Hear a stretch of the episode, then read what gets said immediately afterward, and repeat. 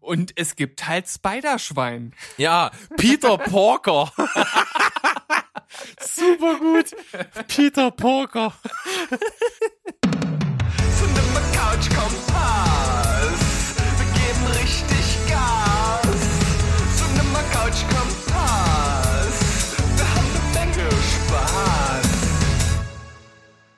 Zack, zack, zack. Da sind Steven und Berg wieder bei der dritten Ausgabe diesmal von Cinema Couch Kompass. Ich bin wie gesagt nicht allein, denn auf der anderen Seite ist der essende Steven. Hallo. Ich habe gerade runtergeschluckt, deswegen kann ich was sagen. Sehr gut. Er hat nämlich bis gerade eben noch an seinen Nüsschen rumgeknabbert. Das klingt irgendwie ein bisschen sexuell. Ja, naja, egal. Wir haben auf jeden Fall in unserer letzten Folge am Sonntag schon angekündigt, dass wir viel vorhaben heute, dass, weil wir einfach eine ganze Weile noch äh, nicht Cinema Couch Kompass gemacht haben und natürlich viel gesehen haben, das hört einfach nicht auf, denn wir hören nicht einfach mal so auf mit Filmen und Serien gucken. So ist das. Ja, Deswegen machen wir den Podcast hier. So ist das eben. so, so ist das. Ja. Ähm, Und bevor wir da so richtig aktiv, richtig reingehen, würde ich gerne mal so einen kleinen Block noch machen, den ich an die Weihnachtszeit anhänge, denn ich habe auch in der Weihnachtszeit auch mal was Neues noch geguckt und würde da zum Beispiel die Serie Weihnachten zu Hause, äh, eine skandinavische Serie mit dem Originaltitel Jem Jul, finde ich so schön, ähm, geschaut, die unglaublich großen Erfolg hatte. Ich bin auf die aufmerksam geworden, weil sie wirklich gute Kritiken bekommen hat. Und ich muss sagen, das schaut sich sehr, sehr schnell weg. Habe ich, glaube ich, an einem Tag mit meiner Frau zusammen weggebinged. Sind, äh, ich glaube, acht Folgen, ah, ungefähr eine halbe Stunde. Geht also relativ rucki zucki. Nee, es sind, glaube ich, sogar nur sechs. Ich will nichts Falsches sagen, äh, ist auf jeden Fall ziemlich empfehlenswert. Es geht um eine, ähm, um junge, eine junge Frau in unserem Alter, etwa Anfang 30, die äh, keinen Freund hat, auch kein Kind und zu Hause bei ihrer Familie sitzt am ersten Advent, am 1. Dezember ist der in dem Jahr und die sitzen beisammen und sie wird ans Tischende zwischen die äh, Zwillinge, die irgendwie so ein halbes Jahr alt sind, von ihrer von ihrer Schwester gesetzt oder von ihrem Bruder und fühlt sich dort nicht besonders wohl, ist so ein bisschen Mensch zweiter Klasse, weil sie eben mit Anfang 30 noch nicht Mann und Kind hat und wird im Prinzip von der ganzen Familie eben, ähm, sage ich mal, da unter Druck gesetzt, vor, vor allen Dingen von ihrer Mutter, die gesagt hat, oh Mensch, dein Ex-Freund und so, ich habe euch schon mit Kindern gesehen und es dreht sich die ganze Zeit nur darum und sie ist irgendwann so genervt, dass sie rausschreit, übrigens, ich habe jetzt einen Freund. Alle sind völlig, völlig baff. Und sie sagt, ja, äh, oder die Eltern sagen, ja, bring ihn doch Weihnachten mit. Ja, das mache ich. So, und jetzt hat sie ihre Ruhe, ist auf einmal anerkannt, aber hat das Problem, dass sie ja keinen Freund hat, den sie am Weihnachten mitbringen kann. Und äh, so begibt es sich, dass sie halt eben wieder ins Datinggeschäft einsteigt und versucht, äh, einen Mann zu finden. Und das ist natürlich absolut mit Problemen behaftet und völlig katastrophal. Und es scheint nur noch Vollpfosten in der Welt zu geben.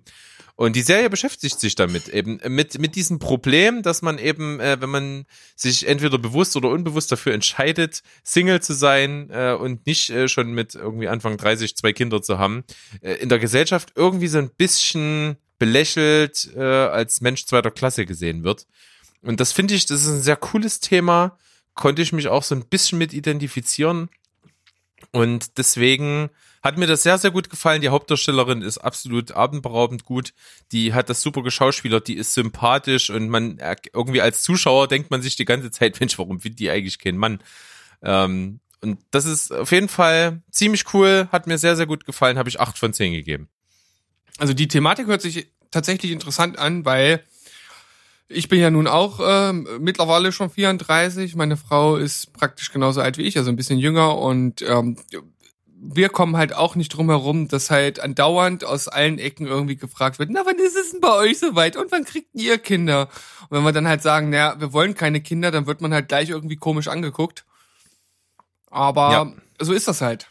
Ja, kenne ich. Deswegen äh, ist diese Serie vor allen Dingen deswegen schon zu empfehlen, weil das auch, äh, damit wird gut umgegangen und es gibt auch am Ende ein ziemlich cooles Ende.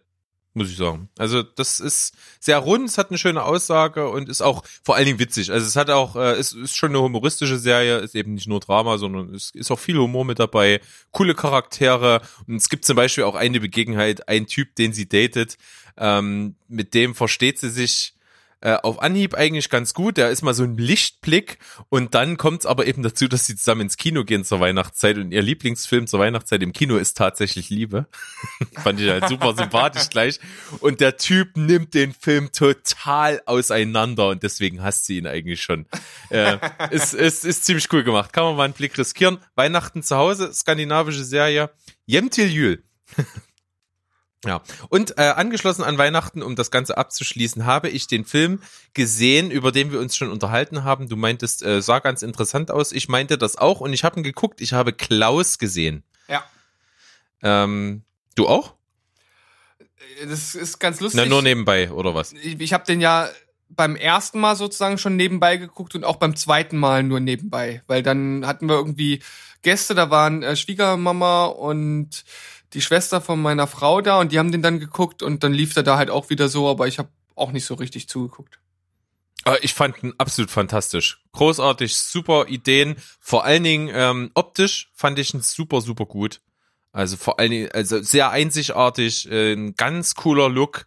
Mal was völlig anderes im Animationsbereich fand ich. Einfach auch, dass man sich traut. Das ist ja so ein sehr kantiger Look, der so halb 3D, halb 2D, so ein bisschen gezeichnet und irgendwie besonders und nicht so den Sehgewohnheiten angepasst. Und das hat mir sehr, sehr gut gefallen eine coole Geschichte. Es wird die Entstehung des Weihnachtsmanns mit all seinen äh, Besonderheiten, was es da so rundherum gibt, halt cool erklärt, kreativ wiedergegeben und deswegen fand ich den einfach eine absolut gelungene Nummer und habe den sogar auch 8 von 10 gegeben. Fand den richtig gut. Ja, also das hört sich gerechtfertigt an. Ja. Damit würde ich jetzt mal das Weihnachtsthema einstampfen und wir reden jetzt Endlich, bis endlich. Dezember nicht mehr von Weihnachten, okay? Okay, okay. Lass ich durchgehen. Na dann. Was hast du so gesehen?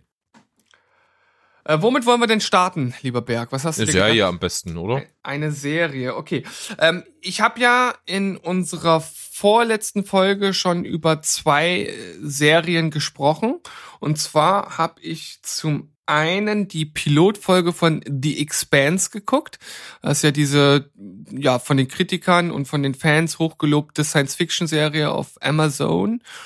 Und ich muss auch sagen, dass mir die erste Folge ganz gut gefallen hat. Die hat mich nicht vollkommen vom Hocker gerissen, aber es war zumindest äh, so weit oder so interessant, dass ich sage, okay, ich werde weiterschauen. Die Schauspieler haben mich jetzt nicht auf Anhieb mega geflasht, haben aber ihre Arbeit ganz gut getan. An der einen oder anderen Stelle hätte ich mir irgendwie einen etwas schnittigeren Schnitt gewünscht. ähm, Okay. ja, also, ähm, oder um es anders zu sagen, manchmal wirkte der Schnitt nicht so ganz rund.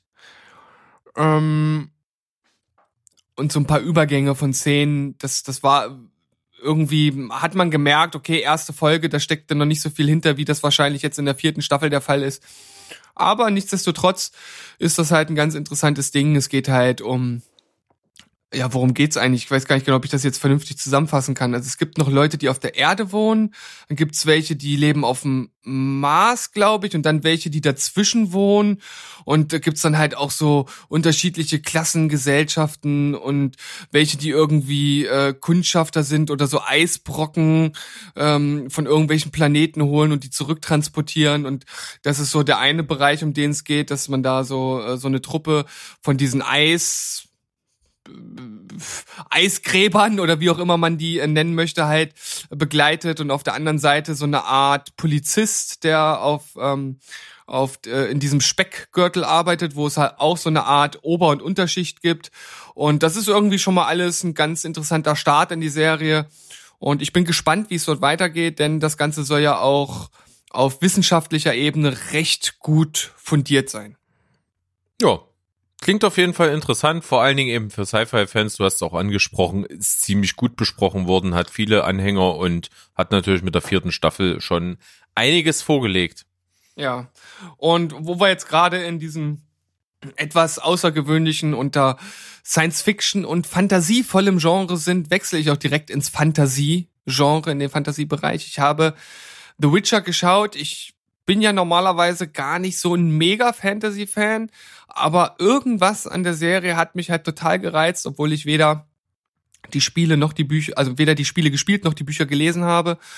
Und es gab ja einen riesigen Aufschrei über Henry Cavill in der Rolle als äh, Geralt von Riva, der also die Hauptrolle sozusagen oder die Hauptfigur spielt oder eine der drei Hauptfiguren, wenn man so möchte.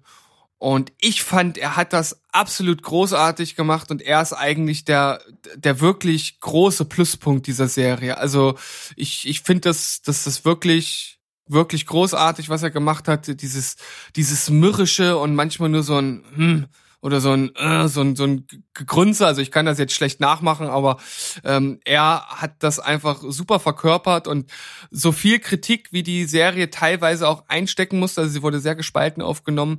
Er kam eigentlich durchweg gut davon bei den Kritikern und das, wie gesagt, völlig zu Recht.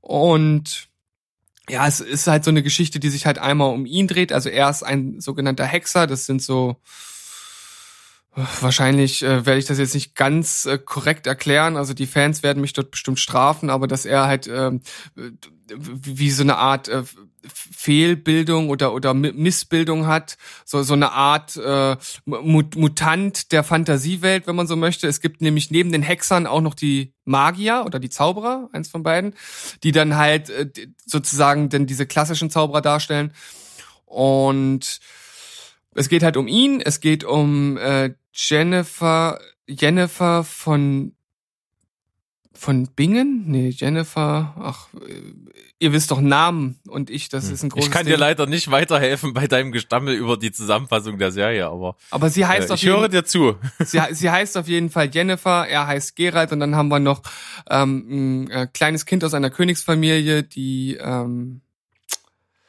so heißt wie das Spracherkennungssystem von Apple, Siri, genau. Und ja, diese drei Fäden werden besprochen und halt auch an einigen Enden schon zusammengeführt und an anderen dann halt erst später. Und das ist sehr gut gemacht. Auch optisch finde ich das überwiegend richtig gut gemacht. Da wurde ja auch viel kritisiert, gerade was das Kostümdesign an der einen oder anderen Stelle angeht. Ich fand das alles überhaupt nicht einschränkend. Also für mich absoluter äh, äh, Tipp, wer auf das Genre steht und selbst wer da jetzt nicht der absolute Mega-Fan von ist, kann mal einen Blick riskieren. Ja, ich bekomme immer nur mit, dass das wirklich, wie gesagt, schon sehr gespalten aufgenommen wird. Ich habe in meiner Facebook-Freundesliste jemanden, der auch sehr, sehr Cineast ist und der hat die Serie gesehen. Auch, äh, ich glaube, genau wie du, völlig ohne Vorkenntnis der, der anderen Medien, äh, auf denen es The Witcher bisher gab. Und er war absolut enttäuscht am Ende hat zwar auch positive Aspekte gesehen, fand es aber insgesamt irgendwie nicht so cool, hat aber eben auch gesagt, dass äh, es nicht an Henry Cavill ge gelegen hat. Er ist äh, auch für ihn absolut großartig gewesen und fand alles drumrum halt irgendwie billig und schrottig und hat ihm irgendwie nicht zugesagt. Ähm, und das hat er relativ ausführlich und zwar sehr subjektiv, aber gut begründet halt bei Facebook äh, in einer großen Kritik geschrieben. Und da hat es auch so gefühlt die ganzen Fanboys aus den Löchern geholt, die dann angefangen haben rumzubashen und ja, lies doch mal ein Buch davon und so. Und äh, ist hammermäßig. Ähm, war wirklich, äh, da taten sich wieder die Abgründe des äh, Internet-Trollings auf.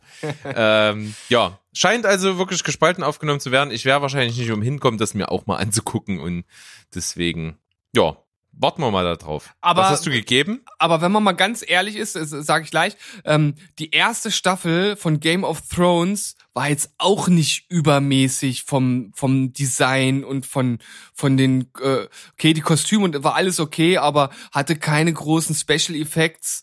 Äh, also für mich wirkte das eigentlich äh, eher wie ein äh, relativ simpel gemachtes Historiendrama noch. Und hier ist ja schon recht viel Fantasy drin, recht viel CGI.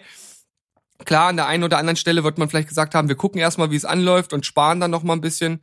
Aber dass das so billig aussehen soll, kann ich ganz persönlich nicht nachvollziehen. Okay, das, Vielleicht habe ich es auch etwas falsch wiedergegeben. Ich kann es nicht genau sagen. ist ja ist ja auch Wurst. Ich habe äh, eine 8 von 10 gegeben. Ja, das ist ordentlich. Das ist ordentlich. Ähm, das kann ich noch sogar überschreiten mit meiner nächsten Serie, die ich bespreche, die ich jetzt also auch abschließend resümieren kann, denn ich habe Staffel 2 und 3 von vier Blocks gesehen. Die Serie, die also auch mit der dritten Staffel jetzt geendet hat. Ich muss sagen, ich war sehr, sehr positiv überrascht von der ersten Staffel. Das habe ich ja berichtet. Muss sagen, das wurde komplett ausgebaut in Staffel 2 alles, was ich am Anfang noch so ein bisschen komisch fand, so paar dilettantische Nebenrollen und so ein bisschen hölzerne Schauspieler in so gewissen Rollen, die nicht ganz so tragend sind. Äh, das hat sich alles absolut gebessert. Das wurde fast äh, komplett ausgemerzt. Es sind einfach starke Figuren, auf die man sich konzentriert hat. Die Geschichte ist sehr, sehr gut weiterentwickelt worden. Es ist also nicht dasselbe wie in Staffel 1 nochmal irgendwie anders aufgegossen, gossen, sondern es gibt einfach einen ganz anderen Konflikt. Es geht dann halt vor allen Dingen um die Fehde mit einem rivalisierenden äh, Straßenclan in Berlin. Das ist sehr, sehr gut gemacht unglaublich spannend, vor allen Dingen, also das war die Stärke von Staffel 1, dieses wirklich gut geschriebene Geschichte. Das funktioniert hier auch wieder super. In Staffel 2 habe ich 8,5 von 10 gegeben und die dritte Staffel entwickelt das Ganze nochmal ein Stück weiter, hat auch weiterhin sehr, sehr gute Figurenkonstellationen, ist authentisch über allen thront die Hauptfigur, äh, gespielt von äh, Kida Kodo Ramadan, der einfach ultra stark ist als Tony Hamadi. Richtig gute Serie, hat mich wahnsinnig überrascht, habe ich extrem weggebinged, auch mit meiner Frau zusammen, die war auch völlig begeistert davon. Richtig, richtig gut. Ähm, hat das Niveau absolut halten können bis zum Ende mit 8,5 von 10 und so habe ich auch die gesamte Serie bewertet. Ja, ich habe ja schon mal gesagt, das ist irgendwie nicht so ganz das Genre, was mir so vorschwebt.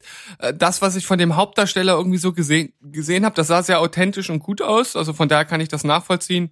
Aber ich glaube, ich werde jetzt in, äh, in der nächsten Zeit das wahrscheinlich. Oh. Ich muss die ganze Zeit aufschurfen. Geht denn Stoßen. bei dir ab? Ja, das, das ist wahrscheinlich der, das, äh, der, der Frauenwundertee, den ich mir jetzt gerade hier wieder reinziehe. Ach so, ich will, ich will nur mal sagen, das ist keine bezahlte Werbung, ja.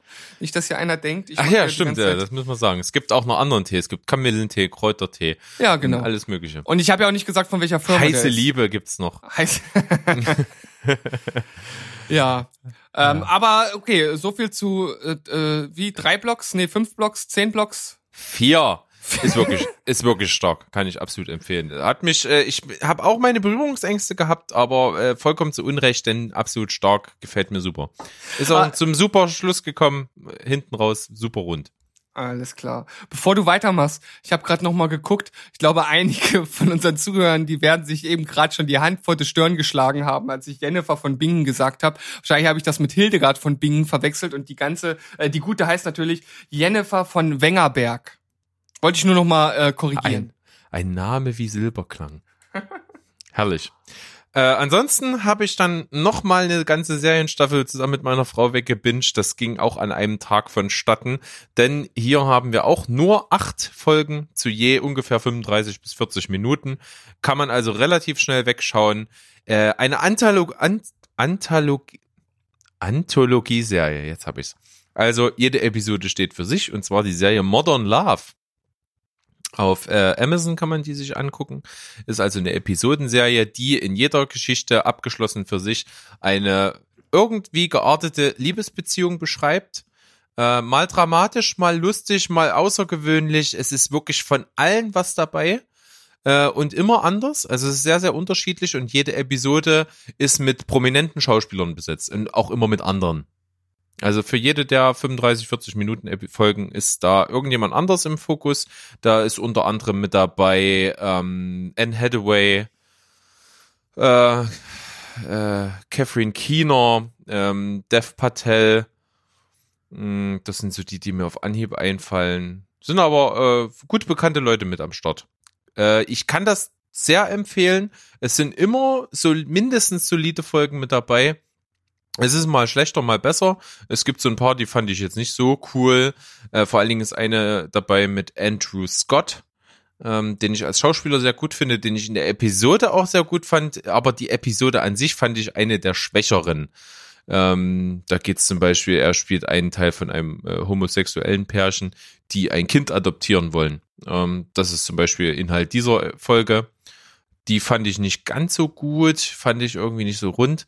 Aber es gibt zum Beispiel eine Episode, die ähm, Anne Hathaway in der Hauptrolle hat. Sie steht im Fokus dieser Geschichte. Sie sucht noch das Liebesglück. Und äh, ihr Problem ist, dass sie eine psychische Krankheit hat. Und die wird sehr kreativ dargestellt in dieser Folge. Ähm, ist auch ein Tabuthema, was wahrscheinlich nicht allzu oft thematisiert wird, vor allen Dingen nicht im Zusammenhang damit, dass man einen Lebenspartner finden möchte, wenn man so eine Krankheit hat. Und das ist ultra starke Folge gewesen. Die hat mir richtig gut gefallen. Im Schnitt über alle Folgen hinweg habe ich eine 7,5 gegeben. Hm, okay, das klingt ja interessant. Ja, die Range reicht von 6,5 bis äh, 9 tatsächlich. Also äh, wirklich gute auch dabei. Und wie gesagt, äh, sehr abwechslungsreich. Kleine Stories für zwischendurch. Kann man auch einfach mal eine gucken, wenn man nicht viel Zeit hat. Ist richtig cool. Und wie gesagt, schauspielerisch auch sehr gut besetzt. Na, da hast du unseren äh, Zuhörern auf jeden Fall einen guten Tipp mit an die Hand gegeben. Mal schauen, wer sich das so anschauen wird. Ja. Hast du aus dem Serienkosmos noch irgendwas, was du besprechen willst? Ja, ich habe eine Serie abgeschlossen. Oh. Und zwar Preacher. Ah. Habe ich die vierte Staffel geguckt. Die ist auch wieder unglaublich abgefahren. Also äh, teilweise sind da wirklich äh, sehr, sehr äh, interessante und lustige Ideen wieder mit äh, drin. Aber mit dem Ende hader ich so ein bisschen. Also ich fand das jetzt nicht irgendwie kacke oder schlecht, aber ich saß dann auch nicht voll befriedigt zum Schluss da. Und ich kann auch jetzt noch nicht so ganz sagen, ob ich das irgendwie cool finde. Und äh, das ist jetzt vielleicht so, so- ich sag nicht wirklich inhaltlich was, es ist nur, nur, nur so eine Art, äh, was halt äh, äh, gemacht wird, das wird auch in anderen Serien ganz oft gemacht, dass zum Schluss halt so riesige Zeitsprünge kommen und sowas hasse ich. Also ich finde Hm. halt, ich finde halt, eine Serie muss halt irgendwie dann, wann sie spielt, zu Ende gehen. Und dann nicht, oh, jetzt 15 Monate später und jetzt drei Jahre später. Das finde ich immer kacke. Das mag ich einfach nicht. Und Vor allen Dingen, weil es ja oft gar nicht dazu passt. Du hast ja in so einer Serie ultra minutiös teilweise Zeiträume beschrieben. Da gehen ja manchmal äh, Folgen nicht mal über einen Tag hinweg, äh, wenn man es mal auf die Spitze treiben möchte. Und dann hast du so zum Ende hin, das klingt dann, das wirkt dann immer so zu Ende gestolpert manchmal. Ja. Und das ist, finde ich, hier auch so ein bisschen komisch. Also ich, ich fand das Ende jetzt nicht mega gelungen. Trotzdem finde ich, dass die Serie insgesamt äußerst sehenswert ist. Halt ein total abgefahrener Humor, abgefahrene äh, Gewalt, sehr gute Schauspieler. Auch die vierte Staffel spielt wieder in so einem ganz eigenen Mikrokosmos. Also hat dort halt auch so eine Szenerie, die so ein bisschen, äh, nicht ein bisschen, die dann halt Mittelpunkt wird für diese Staffel. Und das, das hat ja auch irgendwie die anderen Staffeln mit ausgemacht, dass es immer so ein, ein Szenario, eine Szenerie gab, in der das gespielt hat. Und insgesamt äh, gebe ich jetzt der ganzen Serie eine 8 von 10. Ja, cool. Werde ich schnellstmöglich mit nachholen. Ich habe auch, wie gesagt, die Serie sehr, sehr gebannt verfolgt. Es war ja so, dass wir die Serie wirklich von Anfang an von Start mit weg gesehen haben, also immer zwischen den Staffeln auch Pausen hatten. Ähm, das hat, glaube ich, auch immer einen großen Einfluss darauf, wie man so eine Serie wahrnimmt. Und muss auch sagen, äh, ich fand immer eine Stärke der Serie diese verschiedenen Settings, die du angesprochen hast. Also es war keine Staffel wie die andere. Es war immer was anderes. Es war schauspielerisch durchweg halt immer stark, fand ich. Fand die Figuren immer sehr, sehr gut. Oh, ich Und- liebe Cassidy, ich liebe Cassidy. Er ist einfach, eigen, eigentlich ist er, ist er äh, äh, die, die Sensation der Serie, finde ich. Ja. Cassidy fand ich, habe ich auch immer total abgefeiert, ist wahrscheinlich auch der absolute Fanliebling der Serie. Aber auch der, äh, der Bösewicht ab, ich glaube, ab, ab welcher Staffel? ich ich habe jetzt den Namen vergessen, aber. Starr.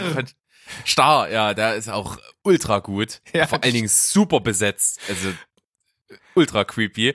Und natürlich größtes Trademark der Serie ist wirklich, dass die abgedreht ist. Also die ist unbeschreibbar abgedreht. Ja, und äh, also ich, ich kann ich kann eines auch noch verraten äh, und äh, das wird ja auch in den anderen Staffeln schon angedeutet und hier geht das halt weiter. Der Star muss wirklich leiden ohne Ende, was der alles ertragen muss in der Serie oder in der Staffel. Das ist echt lustig. Finde ich gut. Habe ich Bock drauf, äh, mal sehen. Und ich finde, äh, was auch nicht unerwähnt bleiben darf, ich finde die Tulip eine der stärksten Frauenfiguren, die in äh, jüngster äh, Serien- und Filmgeschichte geschrieben wurde. Ja. Also ich finde, die, die, die hat richtig Eier. Also die hat richtig Eier. Ja, definitiv. Und ist auch äh, sehr gut geschauspielert. Also insgesamt auf jeden Fall empfehlenswert. Abgefahren. Für mich, also insgesamt ist die Staffel auch wirklich gut. Ich finde halt, dass das Ende, ich, ich weiß nicht genau, ich weiß nicht, was ich erwartet habe, aber es hat mich so ein bisschen gespalten zurückgelassen. Ich bin sehr gespannt. Ich schließe mal unseren Serienblock ab. Ich habe die erste Hälfte, also bis zum Mid-Season-Finale von The Walking Dead Staffel 10 geschaut. Allzu viel möchte ich dazu nicht sagen. Ähm, irgendwann hat dich ja die Serie verloren. Ich glaube, bei Staffel 8 oder so hast bist du ausgestiegen. Ähm, ich kann verstehen, warum. Ich habe mich, glaube ich, auch, ich glaube, es war Staffel 8, wo ich mich völlig durchgequält habe, wo ich eigentlich das komplett scheiße fand. Und ich fand auch eine Serie, die zur A-Liga mal gehört hat und dann aber ich unglaublich frech fand, wie die Serienmacher Woche für Woche ähm, mit den Zuschauern gespielt haben. Also Cliffhanger gesetzt haben auf plumpeste Art und Weise und dann in der Folgewoche gar nicht das mehr an dem Cliffhanger angeknüpft haben, sondern erstmal eine Folge über was ganz anderes gemacht haben. So eine sinnlose, bescheuerte Füllerfolge und dann erst zwei Wochen später die Cliffhanger aufgelöst haben. Ich fand, das ist eine unglaublich billige, unkreative Art, so eine Serie zu gestalten und die Qualität hat es auch absolut nicht mehr gerechtfertigt, dass ich Woche für Woche mich hinsetze und eine Folge gucke. Somit habe ich dann irgendwann beschlossen, ich binge nur noch, ich warte, bis alle Folgen da sind und gucke dann durch. Das hat äh, durchaus positiv beigetragen, äh, fand vor allen Dingen Staffel 9 äh, ziemlich gut wieder. Die hat mir so den Glauben an die Serie zurückgegeben. Ähm, und jetzt Staffel 10 zur Hälfte geschaut, muss ich sagen, ich guck's gerne. Das kann ich äh, mit relativ ruhigem Gewissen sagen. Aber es ist nicht mehr äh, großartig oder weit weg von großartig. Es ist gut. Es hat immer noch gute Figuren. Es hat zum Teil sehr, sehr gute Momente, zum Teil Momente, die ich einfach nie verstehen werde. Ich weiß nicht, wie mir die Serie immer noch mais machen will, wie die irgendwo in einer Gruppe stehen und auf einmal aus dem Nichts so ein Zombie angefallen kommt. Die, die, die kann man doch zehn Meter gegen Wind hören mit ihren. Also, ke- keine Ahnung, die sind ja auch nicht besonders schnell. Kann mir niemand erklären, wie die immer noch irgendwo stehen und von denen überrascht werden können. Also, Ja, das sind so die peinlichsten Momente, finde ich. Das ist auf jeden Fall sehr unglaubwürdig. Das, da stimme ich dir ab, äh, absolut zu. Und wie du schon richtig gesagt hast, mich hat ja die Serie halt einfach, einfach ein, ein Stück weit verloren. Und ich glaube auch nicht, dass wir nochmal einsteigen werden. Ja, weiß Ja. nicht. Was ich äh, jetzt schon sagen kann über die Staffel, endlich jetzt, ich glaube drei Staffeln nach Einführung von Negan, wird die Figur Negan endlich mal so genutzt, wie man sich's erhofft hat. Er fängt langsam an, Profil zu kriegen und Ambivalenz, was, was die nie geschafft haben, was ja mit ultra großem Potenzial vor die Wand gefahren ist nach Einführung, wie ich fand. Äh, das fängt jetzt ein bisschen an. Ansonsten hat es absoluten Soap-Charakter. Also du hast schon seit vier oder fünf Staffeln überhaupt nichts mehr Neues. Es sind immer wieder die gleichen Schemata, die passieren. Es sind halt einfach äh, immer dieselben Konflikte, zwar mit zwischen anderen Leuten, aber im Grunde genommen dreht sich das immer ums Gleiche. Es ist wie bei GZSZ oder wie bei Berlin Tag und Nacht. Du kannst irgendwie einschalten und fünf Staffeln später einschalten und die sind wieder beim selben Szenario irgendwo angekommen, äh, in, in leicht anderer äh, Situation. Also das ist natürlich nicht so cool, aber trotzdem hat's mich gut unterhalten und ich gucke auch gern weiter. Na gut, du wirst uns auf dem Laufenden halten. Ich bin ja mal gespannt, wohin sich die Serie noch entwickelt. Aber wie gesagt, ich, ich bin wahrscheinlich raus für alle Zeit. Aber man soll ja niemals nie sagen. Sagte, sagte ja James Bond schon. Ja, richtig. Der Mann mit der roten Rakete. da Oh. kommt doch alle vier Jahre so ein Film raus, oder? Ah, herrlich. Jetzt hier die Insider-Gags zu unserer Quizfolge. Wer sie nicht gesehen hat, schaut mal rein. Ein großer Spaß für Jung und Alt. Auf jeden Fall. Auch liebe Grüße an die Gäste Susi, Bunky, Steven und Phil. War eine coole Nummer. Hört da gern mal rein. So, und jetzt aber zum Serienblock, äh, zum Filmeblock. Nee, gar nicht. Was, du hast noch mal was Serienmäßiges? Ja, ich habe doch gesagt, ich habe äh, noch etwas, das ich angefangen habe. Ach so, dann hau raus. Und zwar eine Serie, die äh, extrem gut ist, definitiv. Und vor allem von meiner Frau sehr geliebt wird. Also sie will eigentlich andauernd immer nur weiterschauen. Und ich weiß gar nicht, ob du davon schon mal gehört hast. This is Us. gehört, ja. Ich habe keine Ahnung, worum es geht und ja. Das ist unser Leben oder das ist Leben, so heißt äh, der deutsche Titel. Und es geht um eine Familie, ähm, erstmal sozusagen, wenn man so, wenn man so möchte, die Ausgangsfamilie sind einmal äh, Jack und Rebecca, gespielt von Milo Ventim Ventimiglia. Ich sag, äh, ich weiß nicht, ich will, will immer Milo sagen, aber er heißt wahrscheinlich Milo. Milo Ventimiglia, der bei Heroes den Pet Peter äh, Petrelli gespielt hat, eine der Ja. Hauptrollen. Und äh, Rebecca wird gespielt von Mandy Moore. Ähm, und die bekommen Kinder in den 80ern, Drillinge, und die ähm, spielen dann sozusagen in der Jetztzeit dann auch nochmal äh, in unterschiedlichen Ebenen in ihren Familien und was sie halt so erleben. Also das Ganze ist im Grunde genommen einfach ein, wenn man es schlicht betiteln möchte, ein Familiendrama. Und äh, wie halt diese einzelnen äh, ich, ich sag mal so, wie sie sich heute verhalten, das hat ja auch immer was mit der Sozialisation und der Kindheit zu tun. Und da gibt's dann immer mal eine Rückblende äh, zu früher und dann gibt's wieder äh, zur Jetztzeit und was sie halt für Probleme haben und wie sie damit klarkommen. Und das ist unglaublich gut geschrieben, es ist unglaublich gut geschauspielert. Ja, auch von Mandy Moore, ja, wird sich vielleicht der ein oder andere fragen. Also wirklich äh, richtig gut und es sind auch, es ist auch ein Schauspieler äh, dabei, den ich seit ähm, American Crime Story unglaublich gut finde, nämlich Sterling K. Brown, der damals den äh, jungen äh, Staatsanwalt gespielt hat bei ähm, der O.J. Simpson Story und auch äh, sein äh, Bruder oder der halt in der Serie sein Bruder äh, spielt, Justin Hartley, war sonst relativ, also ist, ist sonst halt nicht für irgendwas groß bekannt, also mir zumindest nicht, spielt hier seine Rolle auch richtig gut. Und dann haben wir noch äh, Chrissy Metz, die sozusagen das dritte Kind im Bunde spielt und sie spielt eine ähm, äußerst übergewichtige Frau, die halt damit jetzt Probleme hat und auch schon in der Kindheit Probleme hatte. Ähm, der Justin Hartley, von dem ich eben gesprochen hatte, der ist äh, so ein Sitcom-Darsteller, der halt mit seiner Rolle unglaublich unzufrieden ist und dort halt ausbricht und versucht, ein neues Leben aufzubauen. Und der ähm, Sterling K. Brown ist ähm, ja ein adoptiertes Kind im Bunde sozusagen.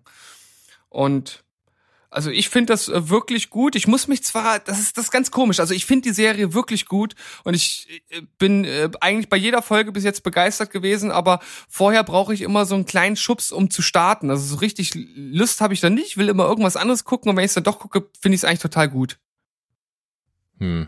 Komisches Phänomen. Mal Ja, sehen, ja. ob sich das weiter so entwickelt und ich bin dann gespannt, wie du es am Ende finden wirst.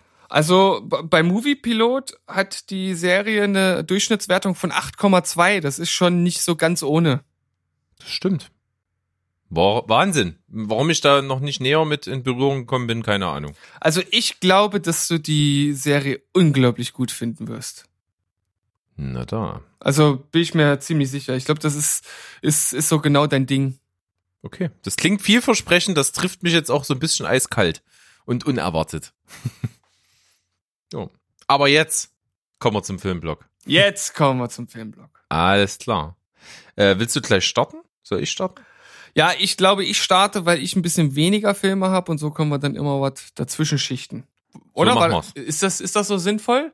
Ja, aber- ist sinnvoll. Ist, Klingt gut. Ist, ist egal, ich fange einfach an. Ich starte mit zwei mittelmäßigen Filmen. Den einen, den habe ich gar nicht so richtig geguckt. Das war so ein typischer Sonntagnachmittag-Film, der so nebenbei lief und ich habe dann immer mal so reingeschaut und habe mir jetzt hier mit reingenommen, weil ich glaube, selbst wenn ich ihn mit vollem Bewusstsein geguckt hätte, hätte sich da jetzt nicht viel an der Wertung geändert. Und eigentlich ist es ein absolut durchschnittlicher Hollywood-Film, äh, den es so von der Story halt auch schon 10.000 Mal gegeben hat. Und zwar äh, lief im Fernsehen letztens Freaky Friday. Ja, schon Diese- viel von gehört. Äh, war damals auch, glaube ich, äh, kassenkinomäßig recht erfolgreich, aber Ja. irgendwie hat mir dich auch, hat mich nie interessiert. Ja, also äh, auch auch zu Recht ist halt wirklich ein ziemlicher Durchschnittsfilm und äh, wenn da nicht die äh, gute, äh, wie heißt sie, ähm, Jamie Lee Curtis mitspielen würde, wäre der Film wahrscheinlich auch überhaupt nichts Also die äh, trägt natürlich einfach mit mit ihrer mit ihrer Ausstrahlung und dem, was sie halt schon erreicht hat in ihrer schauspielerischen Karriere und am Ende ist es eine eine total simple Hollywood Body Switch Komödie, aber natürlich auch an der einen oder anderen Stelle ganz ganz sympathisch gemacht und deshalb habe ich einfach gedacht, okay, kann man so nebenbei gucken, ist ein durchschnittlicher Film, kriegt eine durchschnittliche Bewertung von fünf von zehn. Okay. Schöner Auftakt in der Mittelmäßigkeit. Ja, jetzt Aber so machen wir das ja gerne. Wir steigern uns immer gerne. Ja, ne, ich, ich finde das total sinnvoll, das so zu machen. Also das Ja. finde ich, finde ich immer gut mit dem äh, schlechten Starten, mit dem guten Enden. Das hat doch was. Ja. Ich glaube, mit dem nächsten Film werde ich den ein oder anderen draußen verwundern und vielleicht sogar verärgern. Aber ich fand ihn einfach, einfach nicht sonderlich gut. Ich habe Ready Player One geguckt und habe ihm genau wie Freaky Friday auch nur eine sehr durchschnittliche Bewertung gegeben. Und das liegt halt einfach daran, ähm, dass der Film eigentlich ziemlich seelenlos ist. Also es geht halt darum, dass in der Zukunft eine äh, virtuelle äh, Realität geschaffen wird, so wie wir das jetzt, äh, jetzt als als Trend kennen mit mit diesen ähm, na wie heißen sie diese Brillen, die Virtual Virtual Reality? Reality, VR-Brillen, ja. VR-Brillen, genau. Und dass man dann dort in die Oasis eintauchen kann. Das ist halt wie so eine Art, ja, zweites Leben, wo man halt sein kann, was man will. Und wenn man dort dann halt aber stirbt, dann verliert man halt auch all das, was man dort investiert hat und muss dann halt wieder von neu anfangen.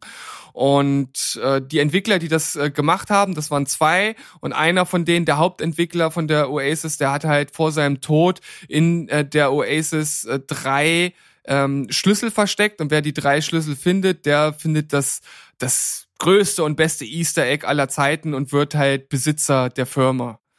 Und da sind natürlich alle hinterher und dann gibt's so eine Art Konkurrenzfirma, IO heißt die, und die hat halt zigtausend Leute angestellt, die alle nach diesen Schlüsseln suchen. Und äh, es ist schon fünf Jahre her, dass derjenige gestorben ist.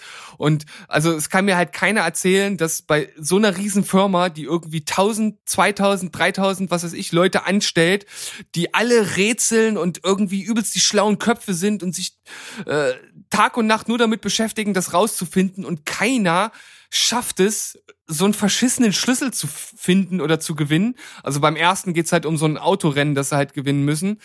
Und auch wie dann der, der Hauptdarsteller, also es geht halt um, um einen Jungen, der halt in so einem Art Slum wohnt und sich dann da mit seinen äh, Freunden dann sozusagen da durchkämpft, dass, dass er dann halt auf einmal da äh, in so einer Art Retro-Museum, wo es um den Hersteller der Oasis geht, dann halt den entscheidenden Hinweis findet, den alle anderen nicht gefunden haben, um dann halt diesen ersten Schlüssel zu finden, ist schon mal total Hanebüchen.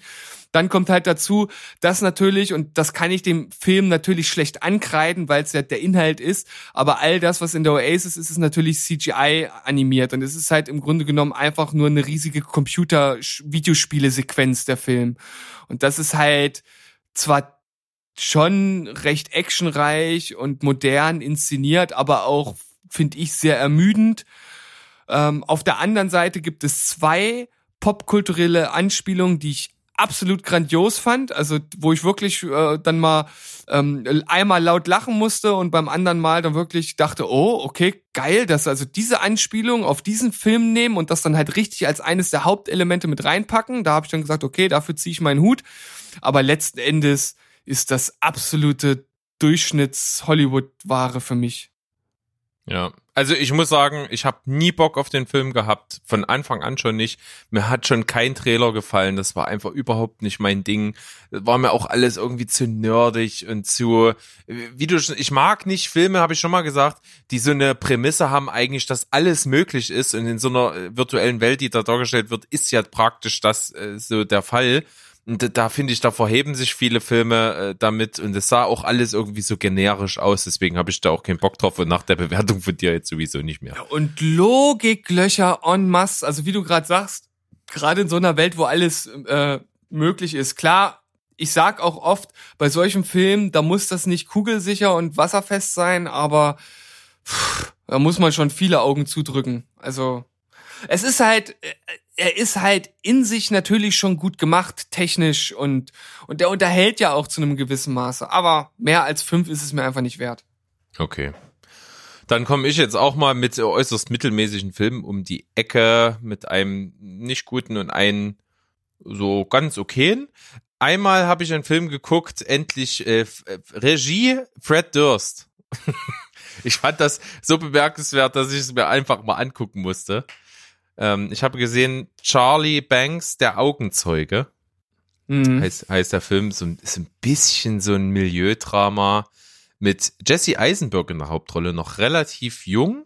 Also ich glaube auch vor seinem großen Durchbruch noch. Er hat so diese typischen Trademarks, die man von ihm kennt und die man an ihm liebt, aber man sieht äh, in den Kinderschuhen. Also das ist ähm, äh, diese Ticks und diese Spleens sind noch nicht so ausgefeilt und das, das ist alles noch nicht so ganz rund, macht aber seine Sache gut, verhilft dem Film auch zu einer leicht überdurchschnittlichen Wertung von 5,5 von 10, ist im Grunde eine relativ äh, langweilige Story um so einen Typen, der so ein, äh, so ein, wie soll ich sagen, so ein, so ein, so ein Bully-Typen, so ein, so ein Rowdy äh, irgendwie verpfeift und das dann zurückzieht und dann irgendwie ihn doch kennenlernt und sich mit sich so hadert. Also insgesamt irgendwie nicht spannend gewesen. Relativ solide äh, ge gefilmt und von daher, ja, 5,5 von 10 war okay. Der, Kannst gleich weitermachen. Gut, mache ich. Der andere Film, äh, den habe ich schon seit sehr, sehr langer Zeit irgendwie auf der Watchlist gehabt, einfach weil mir das irgendwie mal aufgefallen ist, und zwar äh, Conversations with Other Women. Ähm, ist im Prinzip ein eigentlich ein Kammerspiel, wenn man so will, mit nur zwei Schauspielern in der Hauptrolle äh, Helena Bonham Carter in der weiblichen und in der männlichen äh, ist es Aaron Eckhart. Zwei Schauspieler, die ich eigentlich sehr mag, mh, die hier einen sehr einzigartigen Film machen. Das kann man sagen, der ist ziemlich besonders. Es geht darum, dass sie äh, Brautjungfer auf einer Hochzeit ist. Er ist auf dieser Hochzeit auch zu Gast und er fängt an mit ihr zu flirten und die haben im Prinzip den ganzen Abend verbringen die zusammen. Die haben also abseits der Hochzeitsgesellschaft sitzen die am Tisch und unterhalten sich über dies und das, über verschiedenste Dinge. Es, es, es hängt auch, wie gesagt, diese Flirtstimmung in der Luft und ähm, man merkt auch, dass beide irgendwie vergeben sind und aber das trotzdem machen und ja, es entwickelt sich dann, dass die auch zusammen aufs Zimmer gehen und dort geht es weiter und die reden sehr, sehr viel. Es ist ein unglaublich dialoglastischer Film. Ähm, das macht ihn aber besonders. Die Chemie ist irgendwie auch nicht so ganz stimmig, wie ich finde.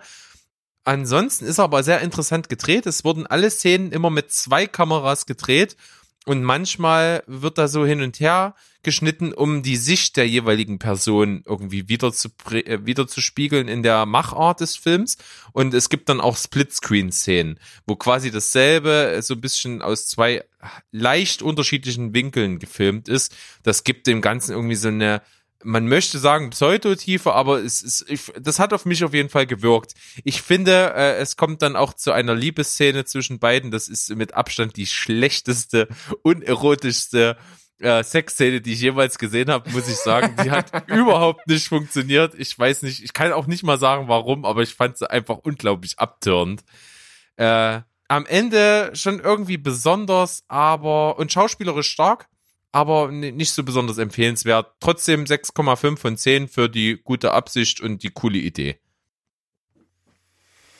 Ja, ich weiß gar nicht genau, was ich dazu sagen soll. Ähm, ich finde, Aaron Eckert ist für mich ein ganz komischer Schauspieler, weil er ist ein guter Schauspieler, aber er hat irgendwas an sich, was ich manchmal mag und manchmal nicht.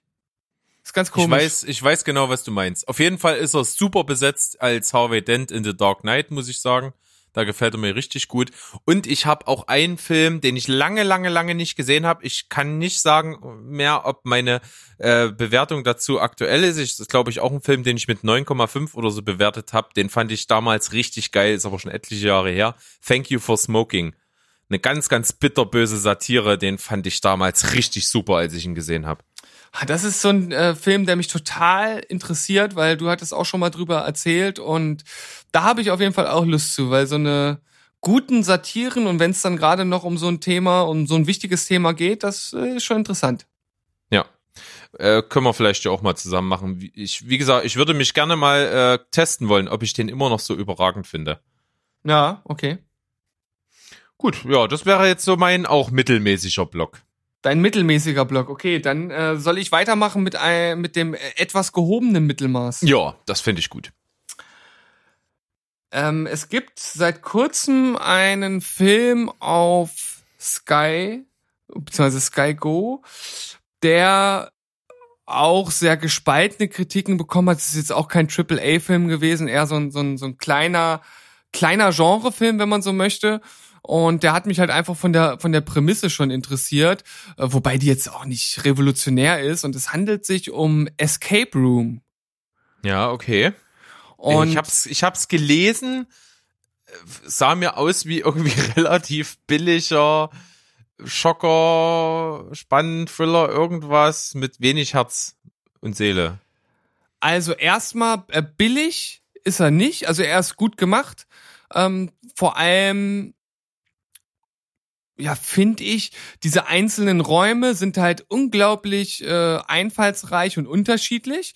Also es geht halt um, um so eine Gruppe, die halt angeworben wird, über verschiedenste Wege an so einem Escape Room halt äh, teilzunehmen. Also hat ja wahrscheinlich jeder schon mal gehört, das ist ja seit ein paar Jahren so ein bisschen Trend, diese Escape Rooms. Man wird also irgendwo eingesperrt und muss sich dann rausrätseln.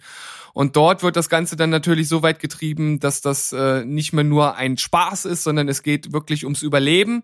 Und das wussten die natürlich vorher nicht und müssen dann halt einfach das von einem Raum in den nächsten kommen, um dann halt am Ende lebend das äh, Gebäude zu verlassen. Und also ich finde, billig gemacht ist es nicht. Die haben das, äh, äh, haben das wirklich, wirklich gut gemacht, haben ganz gute Effekte, auch ganz gute Ideen. Ähm, und es ist auch kein Schocker. Also es ist äh, eigentlich, wenn man so möchte, ist das äh, Saw für Zwölfjährige. Also es ist nicht sonderlich blutig oder oder äh, übermäßig äh, äh, abgrundtief mies in die Seele tretend und zerfetzend, sondern das kann man sich eigentlich wirklich ganz gut anschauen. Natürlich hat das auch Logiklöcher. Ja, vorhin habe ich noch gesagt, okay, äh, Logiklöcher so tief äh, wie der Marianengraben bei Ready Player One und jetzt sage ich drüber hinweggucken, ist halt immer so die Sache, was ist es für ein Film und ähm, Wie offensichtlich ist das auch am Ende, ja. ja, wie offensichtlich ist das? Und ich, bei mir ist das immer, äh, ist es, ist es nicht so, dass ich sage, na, es dürfen keine Logiklöcher drin sein, sondern ich gucke von Film zu Film, wie es für mich halt in den Film reinpasst. Und hier fand ich es halt nicht schlimm. Ich meine, das ist kein Meisterwerk, aber es hat mich gut unterhalten. Schauspieler waren äh, ganz in Ordnung. Da spielt zum Beispiel ähm, der eine Hauptdarsteller von Tuck and Dale vs. Evil drin. Tucker and Dale vs. Evil. Ja, okay. Der eine, der eine Bärtige, der spielt dort mit. Und ja, ist, ist natürlich auch direkt äh, so aufgesetzt, dass es äh, da eine Fortsetzung für geben kann. Und auch Franchise liegt in der Luft. ja, und, und hinten raus dann so diese, äh, diese Twists oder wie sie das dann halt auflösen, ist jetzt auch nicht so mega cool. Aber ich, ich fand den unterhaltsam, deshalb sieben von zehn. Okay, das klingt solide. Da werde ich dann vielleicht doch mal einen Blick riskieren. Und jetzt wirst du vielleicht etwas verwundert sein, denn den nächsten Film, also erstmal, dass ich den überhaupt geguckt habe und zweitens, dass ich ihn nicht so übermäßig gut äh, bewertet habe. Also er kriegt von mir sozusagen jetzt die gleiche Bewertung wie diese sehr leichte Kost, die ich ja gerade rezensiert habe. Und zwar habe ich Heredity geguckt. Okay. Und es ist ja ein, ein Horrorfilm der neuen Schule, wenn man so möchte. Das war das äh, Erstlingswerk von Ari Aster, der ja diesen Sommer mit Midsommer ähm, oder dieses Jahr, äh, le- letztes Jahr muss ich ja jetzt schon sagen, wir sind ja 2020, also der letztes Jahr 2019 mit Midsommer seinen zweiten Film rausgebracht hat, der auch sehr gut bei der Kritik weggekommen ist. Und das ist halt sein Erstlingswerk und im Grunde genommen geht es um eine Familie, um Verlust und, und Trauer. Also am Anfang stirbt die, die Großmutter, wenn man so, so, so möchte. Also es gibt ähm, in der Mitte das Ehepaar, dann gibt's unten die beiden Kinder und später stirbt dann auch noch die, die Tochter und das äh, driftet halt immer weiter ab, startet als eigentliches, als eigentlich relativ klassisches äh, ähm, Familiendrama mit natürlich so spooky Atmosphäre und wird dann später irgendwie so ziemlich okkult und abgedreht. Und das ist auch einer der Aspekte, der mir nicht gefallen hat. Also ich fand halt die, die Story letzten Endes schon ziemlich belanglos und irgendwie sehr zusammengeflickt, auch aus vielen Versatzstücken von Dingen, die schon da waren. Ähm, was ich an dem Film aber sehr gut war, ist zum einen die schauspielerische Leistung. Da spielt ja auch Toni Coletti mit, die äh, das sehr gut macht. Und äh, vor allem die Inszenierung hat mir äußerst gut gefallen. Also ich, wenn ich da ganz kurz einhaken darf, das Lustige ist, ich habe den ja auch so sehr, sehr angepriesen und mir geht's ganz genauso. Ich kann dir bei allem, was du bis jetzt gesagt hast, absolut beipflichten. Im Grunde ist es eine völlig stinknormale ähm, äh, Dämonenbesessenheitsstory. Ne? Ja, das ist ja. also wirklich überhaupt nicht außergewöhnlich. Und ähm, ich habe den Film, merke ich gerade bei Moviepilot, bis jetzt noch nicht bewertet. Ja, habe ich nämlich Ich- auch gesehen, habe mich Ich hab- gewundert. Ja, stimmt. Weil ich eben auch so mit mir gehadert habe. Ich fand eben, wie du eben gerade sagst, diese Inszenierung, die ist beispiellos. Also da ist lange nicht mehr so was Gutes gesehen, fand ich. Ja, ja, definitiv. Vor allem, ähm, es gibt halt ein Story-Element und zwar die die Mutter ähm, von diesem, also von dem Ehepaar halt halt die Frau, die ist ähm, von Beruf baut die so Modelle oder so Puppenhäuser, irgendwie sowas in der Art. Und äh, ganz oft sind die Szenen des Films halt auch so inszeniert. Ja. Also so, so sehr symmetrisch von der Seite, als wenn du halt in so ein Puppenhaus reinguckst. Und das ist halt wirklich äh, bemerkenswert, vor allem, wenn man bedenkt, dass äh, der Film halt auch so startet. Also ähm, man sieht ein Zimmer und es wird dann in so ein Puppenhaus reingezoomt und dann startet in diesem Puppenhaus der eigentliche Film. Ja, Und das- das fand da- das ist ja gleich die erste Szene und Ja. das, das, das wirkt, da wirst du so geil schon reingeschmissen in dieses optische Setting. Und äh, was der Film halt auch schafft, und das äh, will ja am Ende auch ein Horrorfilm schaffen, also ich, ich, ich war halt die ganze Zeit unter Spannung. Ja. Also äh, man war irgendwie immer angespannt und es spielt halt auch sehr mit der Erwartungshaltung, weil es nicht viele Scare-Jumps gibt. Also das ist ähnlich wie damals beim Babadook, wo auch die ganze Zeit so ein Unbehagen in der Luft liegt und man weiß nicht, was passiert als nächstes. Und es wird halt hier eher mit diesem äh, subtilen Horror gespielt, obwohl es später ja dann auch in dieses Okkulte übergeht. Und das muss ich auch dem Film so ein bisschen ankreiden. Und ich finde dann auch, also hinten raus ist mir das dann einfach alles zu, zu, ban, zu äh, banal und zu Banane. Also, weiß Ja. ich nicht. Ich, ich, weiß, ich weiß, was du meinst, aber ästhetisch, inszenatorisch und vom Gruselfaktor her absolut erfrischend und beispiellos, muss man sagen. Und vor allen Dingen auch die äh, Kinderdarstellerin, die ist, wie die schon aussieht, das ist so ultra angsteinflößend und creepy. Oh, verdammt, ich wollte eigentlich anfangen äh, mit, äh, pass auf, ich gebe den Hinweis. Oh, ist das ist so beängstigend, auf jeden Fall. Äh, Da habe ich auch ein paar, da habe ich auch ein paar Mal richtig gezuckt, ey. ja. Mill Millie Shapiro heißt die, oder? Die, die spielt die, die Charlie. Ah, da habe ich jetzt, habe ich jetzt nicht nachgeschaut, wie es heißt. Also die, äh, ich glaube, der, die hat eine gute Karriere vor sich. Ich, die, die hat auf jeden Fall ein wahnsinnig äh, markantes Äußeres schon und die hat das super gespielt. Und das sind auch vor allen Dingen wirklich die Trademarks, die ich hervorheben muss. Äh, ich glaube, bevor ich den überhaupt für mich nochmal bewerten kann, muss ich ihn wirklich nochmal sehen. Ähm, und ich muss sagen, die letzte Szene, die war für mich ein optischer Orgasmus. Also Die war absolut Wahnsinn. Da dachte ich mir einfach nur, Alter, wie geil sieht das aus und wie krass ist das inszeniert. Die letzte Szene, meinst du, in dem Baumhaus? Ja, im Baumhaus. Also, fand ich Wahnsinn visuell. Hm, ja. Es ist bei mir jetzt nicht ganz so krass hängen geblieben, aber war natürlich äh, wie der ganze Rest des Films auch sehr gut inszeniert. Also wir halten fest, äh, du sieben von zehn. Bei mir steht's noch offen, aber ähm, sehr besonders und erfrischend und irgendwie für das Genre auch, finde ich, ähm, sehr outstanding. Ja, kann man so stehen lassen. Okay. Gut, bin ich wieder dran? Ja. Du bist wieder dran. So, dann komme ich mal jetzt zu meinem Superhelden-Block.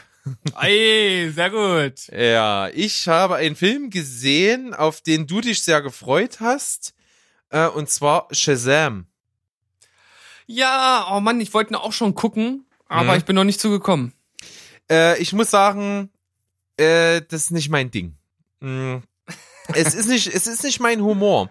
Also der ist äh, sehr lustig. Das äh, unterscheidet ihn auch, finde ich, deutlich von anderen Superheldenfilmen. Der hat also ein äh, sehr, eine sehr lockere Art, damit umzugehen. Es geht quasi darum, dass nicht ein, ein, ein Superheld, der Superheld ist, irgendwie äh, inszeniert wird, sondern es geht um, um einen 13- oder 14-jährigen Jungen, der äh, von einem Zauberer Kräfte bekommt oder seine Kräfte übertragen bekommt und damit die Fähigkeit hat, immer wenn er das Wort Shazam sagt, ein Blitz aus der Luft schnellt und ihn in einen Anfang Mitte 30-jährigen Superhelden verwandelt. Und er ist aber natürlich im Kopf äh, immer noch ein Teenager.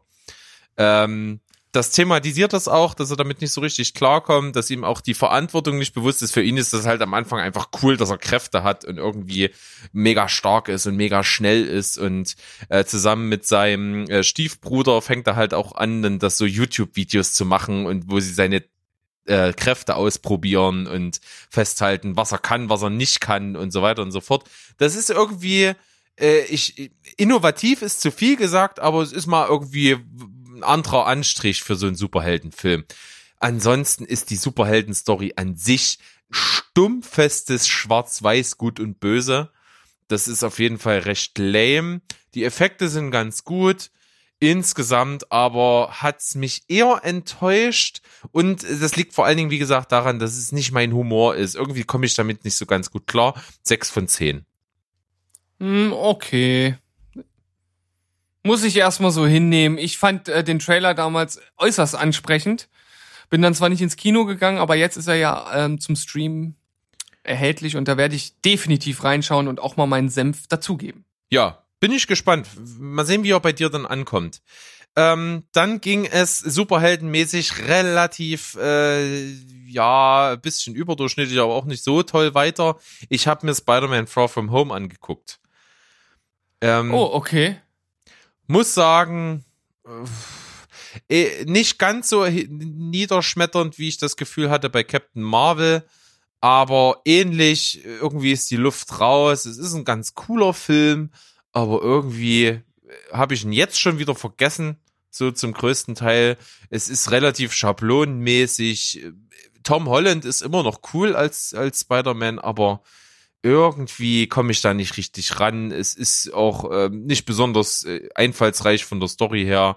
Es wirkt auch ein bisschen lieblos irgendwie, ne? Far From Home, also die Schulklasse von ihm ist halt in Europa unterwegs. Es werden völlig, also äh, völlig unnachvollziehbar, dass die einen Klassentrip machen nach Venedig und dann nach Paris. Also wer lässt sich so einen Schwachsinn einfallen?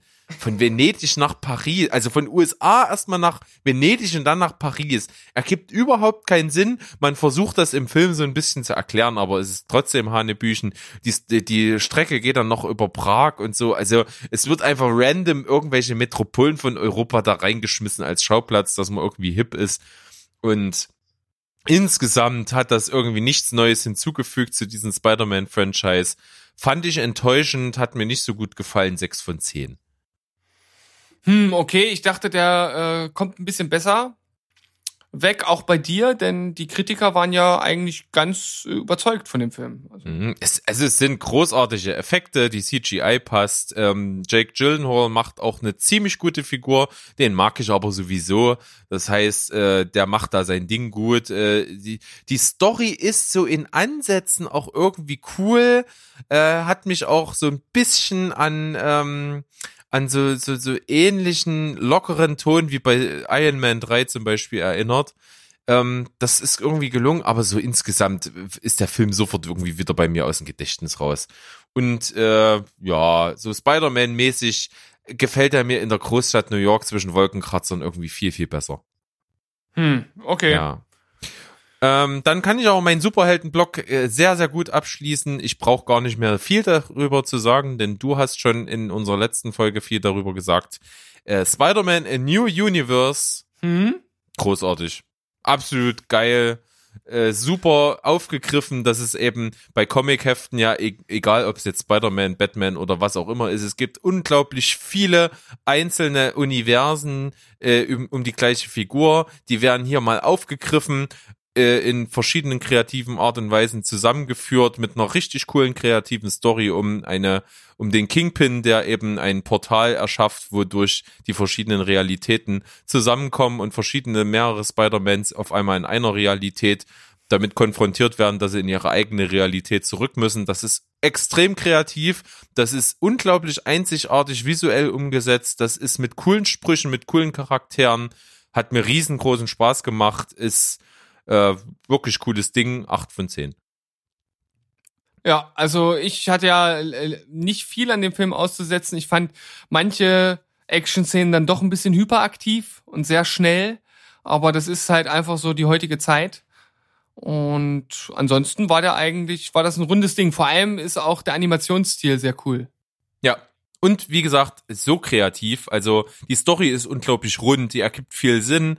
Die äh, finde find das einfach geil gemacht, äh, wie man das alles vereint hat mit diesen Paralleluniversen, dass das alles irgendwie stimmig ist. Das hat mir sehr gut gefallen. Und es gibt halt Spiderschwein. Ja, Peter Porker. Super gut. Peter Porker.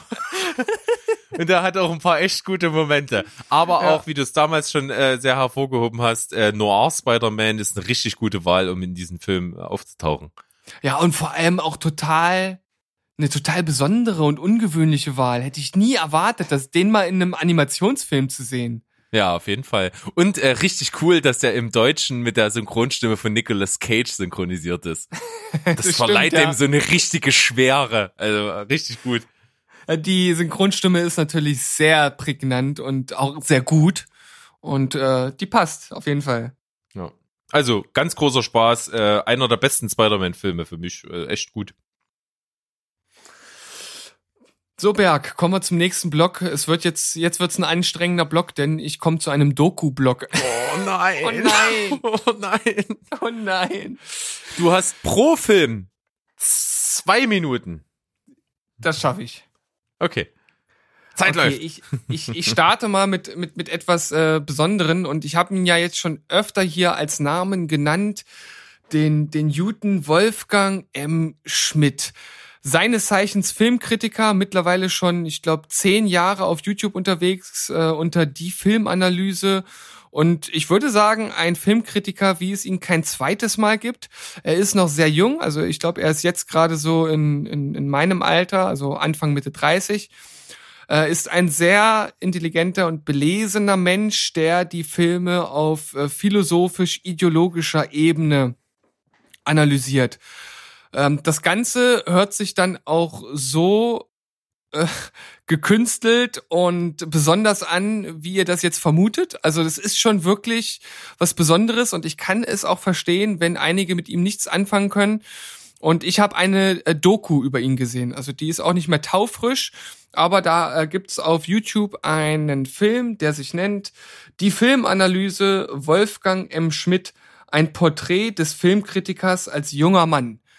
Und da Das wird klingt er, ja schon so, so sperrig wie der Typ eigentlich selber. ja, das stimmt. Also es passt auf jeden Fall zu ihm.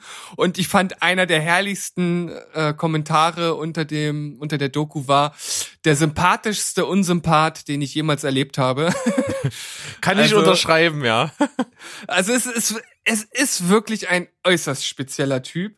Äh, Er trägt nur Anzüge. Ähm, er hat in seiner Kindheit äh, nicht mit Konsolen gespielt, obwohl er eine geschenkt bekommen hat, sondern hat äh, mit, mit 15 dann lieber Ingmar Bergmann Filme geguckt und sich mit Kunst und äh, Philosophie beschäftigt und ja, genauso wie es klingt, so verhält er sich halt auch. Und ähm, in dieser Doku ist der Aufhänger, dass er sich mit einer Freundin in Bielefeld, ja, das ist auch ganz lustig, dass sie sich halt gerade in Bielefeld treffen. Oh Gott. Und ähm, Das hat was, was schön selbstironisches, finde ich super. Ja, total gut. Und ja, die treffen sich dann halt und, und reden dann äh, so, so ein bisschen über äh, Gott und die Welt, beziehungsweise eher über äh, Kunst und die Welt. Also gerade im Mittelteil ist das eigentlich gar nicht so sehr ein Porträt äh, über ihn als Filmkritiker, sondern einfach über ihn als Kunstliebhaber. Also die gehen dann da durch Kunstgalerien und er erzählt dann da halt ganz viel und die stehen vor irgendwelchen Bildern und er erzählt was dazu und äh, sie auch mal wieder und dann gibt's immer mal so Schnitte zu anderen Locations, wo sie ihn dann sozusagen one-to-one ähm, irgendwelche Fragen stellen. Ähm, das ist ganz kurzweilig. Das ist jetzt nicht die Mega-Doku, wo ich sage, wow, muss sich jeder mal angeguckt haben. Aber gerade hinten raus wird's dann wieder stärker, weil da geht's dann halt auch um ihn und wie er halt Filme sieht und warum er als ja doch recht intellektueller halt solche Hollywood-Schinken bewertet und halt nicht irgendwelche ähm, Arthouse-Filme. Und da habe ich mir jetzt ein äh, Zitat mal aufgeschrieben, denn das fand ich äh, wirklich, wirklich äh, interessant. Äh, seine Mission lautet, dass man sich intellektuell mit Filmen auseinandersetzen sollte, gerade mit jenen, die vorgeben, sie wollen nur unterhalten. Also sein Credo ist, äh, Filme entstehen nicht im luftleeren Raum, sie sind immer ein Produkt ihrer Zeit und egal ob jetzt der Filmemacher es ähm, gewollt hat oder nicht, sie unterliegen einer bestimmten Ideologie und deshalb kommen teilweise auch sehr interessante Kritiken zustande. Also wenn äh, ihr euch mal äh, total äh, unterhalten wollt und einfach mal direkt äh, sozusagen die krasseste Ebene von ihm erblicken möchtet, dann schaut euch die Kritiken zu Kung Fu Panda an, die sind großartig. Wenn er in Kung Fu Panda 2 Po mit Ber äh, Silvio Berlusconi vergleicht, dann ist das schon wirklich sehr interessant. Und ähm, ja, ich würde jetzt nicht sagen, schaut euch das an, mega geile Doku. Äh, vielleicht erstmal die Filmanalyse anschauen und wenn ihr dann Interesse an dem Charakter Wolfgang M. Schmidt, das M steht übrigens für Motherfucker, bekommen habt, dann. Sagt er das selber von sich? Nein, das sagt er nicht selber von sich. Aber es wäre zu gut. Aber das es wär- würde ich ihm nie zutrauen. Ja, aber es gibt es gibt tatsächlich eine Filmanalyse, wo er selbst eine Analyse über die Filmanalyse macht und das ist auch teilweise schon herrlich selbstironisch und das äh, hat ihn nochmal in, in seinem Sympathielevel bei mir äußerst nach oben gehievt. Also das war wirklich sehr lustig. Okay, also das war deutlich jetzt über zwei Minuten. Ich habe die Stoppuhr noch nicht laufen. Beim nächsten Film mache ich es auf jeden Fall an. Es tut mir leid. Äh, macht nichts, ist ja auch äh, verständlich, denn in den letzten Wochen habe ich praktisch von dir nichts anderes gehört als Wolfgang M. Schmidt. Also du bist ein bisschen verliebt, kann ich auch ein bisschen nachvollziehen, ist ein unglaublich interessanter Typ, der über unglaublich interessante Dinge sehr fundiert spricht, also extrem belesen und gebildet. Das macht irgendwie schon Spaß, vor allen Dingen als Cineast, wenn man da sich richtig mit befasst, ist das hochinteressant. Ich muss auch sagen, ich, ich stimme nicht immer mit ihm überein und das muss man auch gar nicht. Aber ich finde halt die Denkanstöße gut. Einfach mal in eine andere Richtung zu schauen und zu denken. Und ich glaube, das tut in der heutigen Zeit halt auch einfach mal gut, sich ein bisschen, ja, ein bisschen mehr reinzustürzen in das Thema. Man muss das nicht immer machen, aber ab und zu tut das gut. Wertung? Äh, pff, Wertung, äh, ich würde sagen sieben, sieben von zehn. Gut. Okay. Zweite Doku, Zeit läuft. Okay, äh, Netflix, äh, The Movies That Made Us heißt es, glaube ich, im Original. Irgendwie die Filme unserer Kindheit. Da geht es darum, das sind vier Folgen, ich habe zwei davon geschaut. Dort werden äh, Filme, die ich denke für viele unserer Generation prägend waren, ähm, ja, näher beleuchtet. Wie sind die damals entstanden? Was gab's da für Probleme, ähm, für kleine Stories? Es wird ein bisschen aus dem Nähkästchen geplaudert und das war unglaublich interessant, denn zum einen habe ich eine Doku über Stopp langsam gesehen und Kevin allein zu Haus. Und gerade bei Stopp langsam, muss ich sagen, waren wirklich viele interessante Sachen dabei, dass zum Beispiel am Drehbuch geschrieben wurde, noch während der Film gedreht wurde, dass es dort zu vielen Austausch, äh, Austauschungen äh, kam, ähm, was äh, das Drehbuch äh, betraf, dass keiner Bruce Willis das zugetraut vorher, äh, zugetraut hätte, diese Rolle zu tragen vorher, ähm, dass man das belächelt hat, dass es sogar so weit ging, dass man ihn vom Filmplakat runtergenommen hat und nur diesen Nakatomi Plaza drauf hatte. Und äh, als dann die ersten äh, Leute aus dem Kino kamen, wusste man, man hat was ganz Besonderes geschaffen. Ähm, er gilt ja nicht umsonst bei vielen als einer der besten, wenn nicht sogar der beste Actionfilm aller Zeiten. Oder zumindest ein sehr prägender Actionfilm. Und ja, super interessant. Ähm, genauso wie die zweite Doku über Kevin allein zu Hause habe ich erst gestern gesehen. Auch hier äh, total turbulent, wie der Film entstanden ist. Äh, ich will nicht auf alles eingehen, aber eine Sache, die fand ich jetzt wirklich krass und das hätte ich niemals erwartet. Ähm, es war halt so, diese Villa, die sie dort gemietet haben als Haus der Familie, dort drin konnte man nicht drehen, das war zu wenig Platz. Und deshalb haben die in einer Schule, in einer Turnhalle das ganze Haus nochmal neu aufgebaut und haben dann dort gedreht. Das fand ich interessant, wusste ich nicht. Krass, ja. Ja, und auch dort gab's Querelen mit, den, mit dem Drehbuchschreiber vorher und so weiter und so fort. Huch, deine Zeit läuft ab. Ja, meine Zeit läuft ab. Ich bin auch äh, im Grunde genommen durch. Sehr sehenswert. Es gibt noch eine Doku über Ghostbusters, die habe ich noch nicht gesehen. Und der vierte Film fällt mir jetzt nicht ein. Aber sehr sehenswert. Geht ungefähr eine Stunde, schaut's euch an. Okay, hatte ich auch schon auf dem Schirm. Interessiert mich eigentlich auch. Und das letzte, das ist jetzt eigentlich keine Doku, aber ich wusste nicht, wo ich es hinpacken möchte, aber sehr unterhaltsam. Kurz äh, vor Ende des Jahres ist ähm, ja so ein kleines Comedy-Format mit Olli Dietrich rausgekommen. Und zwar Frust, das Magazin heißt das Ganze. Hatte ich dir auch geschickt, hast du wahrscheinlich nicht geguckt. Nein. ähm, aber Jetzt erinnere war- ich mich auch wieder dran, dass du mir das geschickt hast.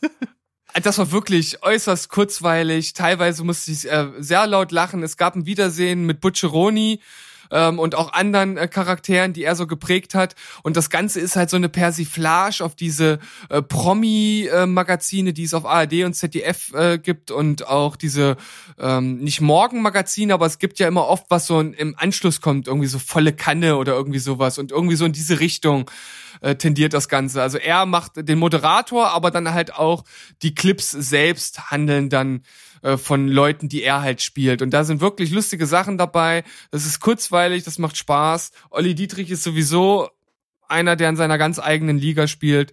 Acht von zehn. Cool. Das klingt auf jeden Fall sehr, sehr spaßig. Ja, definitiv. Coole Sache. Ja, dann bist du ja doch recht gut durch den und nachvollziehbar durch den äh, Doku-Blog gekommen. Also ich bin auch ein bisschen stolz auf mich. Nur bei Wolfgang musste ich halt ein bisschen ausholen, aber beim Rest bin ich im Zeitlimit geblieben. Ja, im Ver äh, ja, in vergangener Zeit, wie gesagt, bei dir schon äh, eine gewisse Obsession vorhanden. Ich äh, werde auch mal gucken, ob ich mich da vielleicht reinstürze in okkulter Art und Weise. Mal sehen. ähm, dann mache ich meinen nächsten Blog. Äh, sehr, sehr durchmischt habe ich den. Ähm, ist aber witzig, dass ich beide Filme mit sieben von zehn bewertet habe, obwohl sie so unterschiedlicher nicht sein könnten. Das eine ist ein absoluter Klassiker, der auch äh, in seinem Jahr, ich glaube 89, den Oscar für den besten Film gewonnen hat.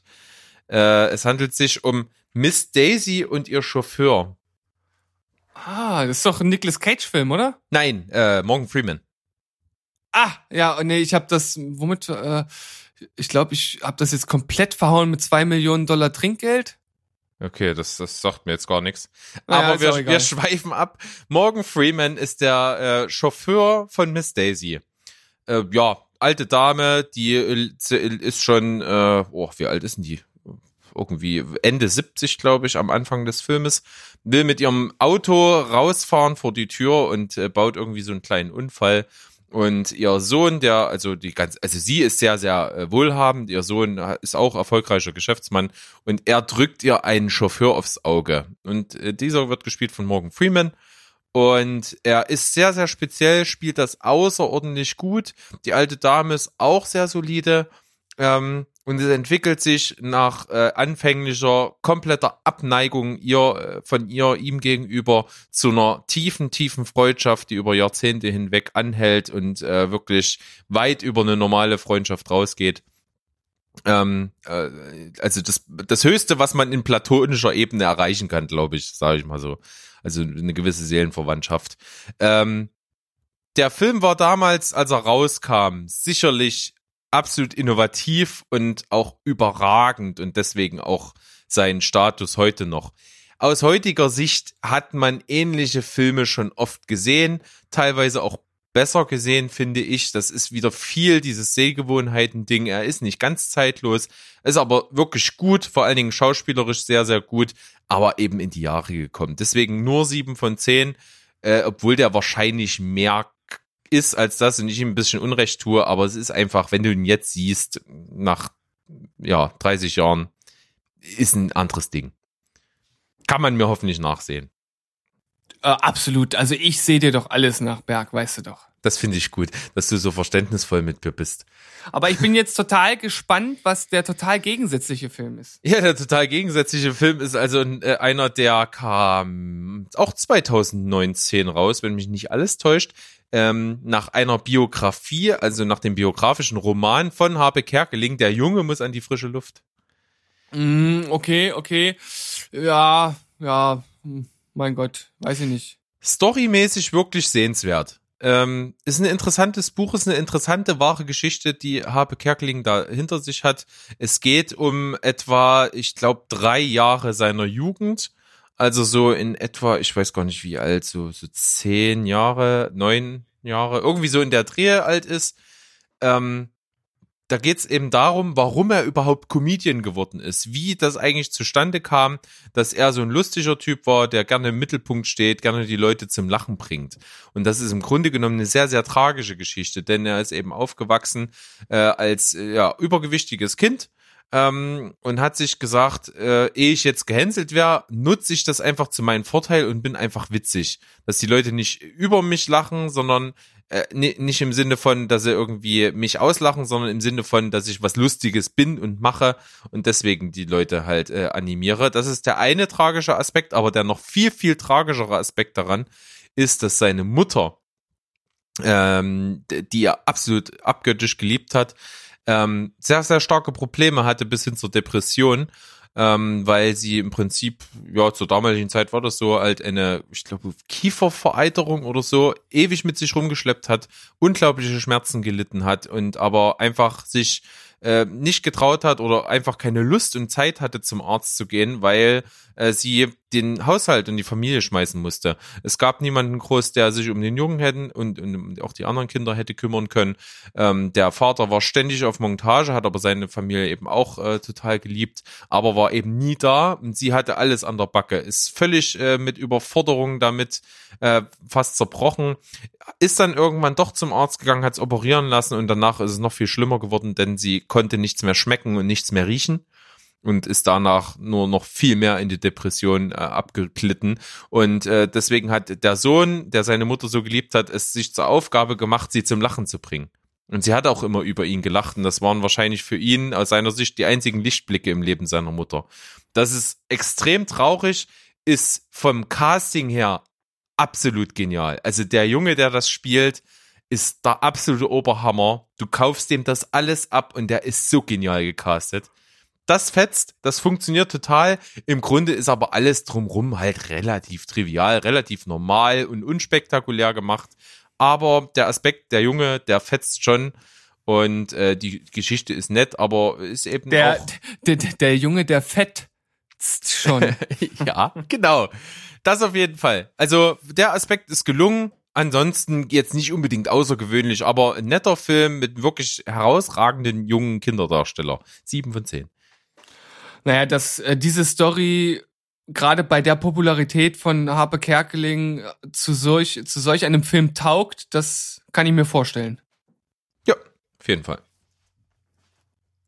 Block zu Ende. Block zu Ende. Dann kommen wir jetzt, also ich habe ja noch zwei Filme und ich glaube, du hast noch ein Drei. bisschen mehr, ne?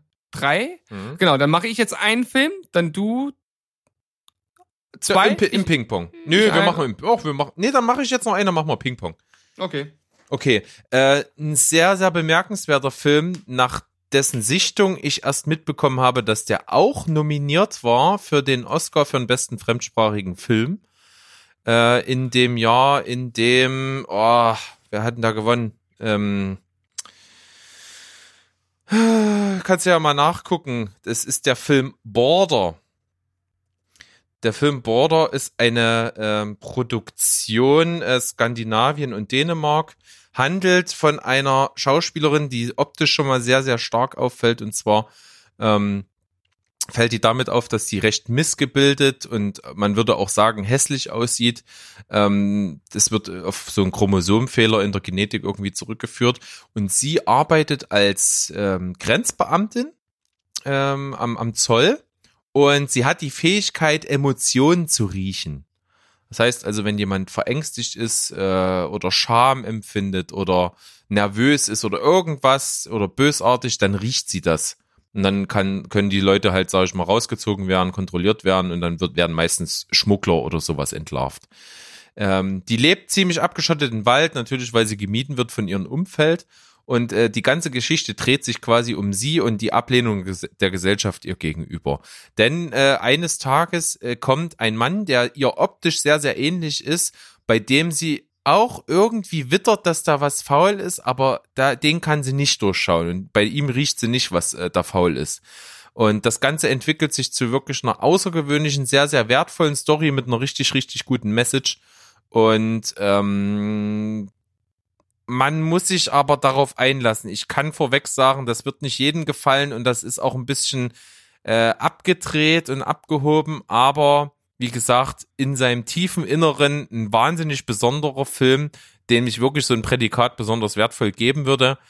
Ähm, vor allen Dingen wegen seiner Aussage und seiner Umsetzung. Und äh, ja, viel mehr kann ich dazu gar nicht sagen. Es ist ein sehr außergewöhnlicher Film. Ja, der äh, als äh, Beitrag 2019 mit eingereicht wurde. Genau, also ist 2018 rausgekommen, war bei den Oscars 2019 mit dabei. Äh, und gewonnen hatte in dem Jahr, sag's mir mal. Äh, Roma. Ach ja, Roma, genau, die Netflix-Doku, richtig. Ja. Äh, genau. Mit dem zusammen war er nominiert. Ist wirklich ein starker Film. Ich kann nachvollziehen, warum der äh, so besonders ist und so outstanding. Wie gesagt, speziell und auch nicht immer ganz gelungen, aber inszenatorisch hat mir das gut gefallen. Die Figur ist auch sehr, sehr naturverbunden. Es gibt sehr, sehr viele Szenen, wo sie alleine im Wald ist und so mit den Tieren auch interagiert und ähm, sich, sich so ganz sinnlich mit ihrer Umgebung ist. Das ist sehr, sehr besonders, sehr, sehr anders, sehr abseits auch der Sehgewohnheiten. Ähm, und wie gesagt, dadurch, dass er so speziell ist, habe ich ihn nicht ganz so überragend bewertet. Ich habe in Anführungsstrichen nur 7,5 von 10 gegeben, aber es ist was ganz Besonderes. Das kann ich sagen. Na, und sowas findet man ja heutzutage immer seltener. Von daher ist das schön, wenn wir sowas ja auch mal mit zwischen einschieben können. Also cool, Ja. dass du das geguckt hast. Ist übrigens auch jetzt bei Amazon Prime mit drin. Ah, also, Leute, an die Geräte. Schaut besondere Filme. Ja. Wie gesagt, Und nie- äh, es, es gibt bestimmt Leute, die das jetzt vielleicht sogar gucken und danach sagen, Alter, was ist denn das? Warum hast du mich nicht vorgewarnt? Doch, hast du doch jetzt. Ja, hab ich. Äh, aber das Lustige ist, dass dieses äh, What the fuck kommt halt wirklich erst nach einer ganzen Weile. Also ich glaube noch nach dem ersten Drittel. Also es ist wirklich, ähm, ja. Ich, ich würde, wäre ganz cool, wenn du den vielleicht mal guckst. Mich würde das sehr interessieren, was du dazu sagst. Okay, schau ich mal.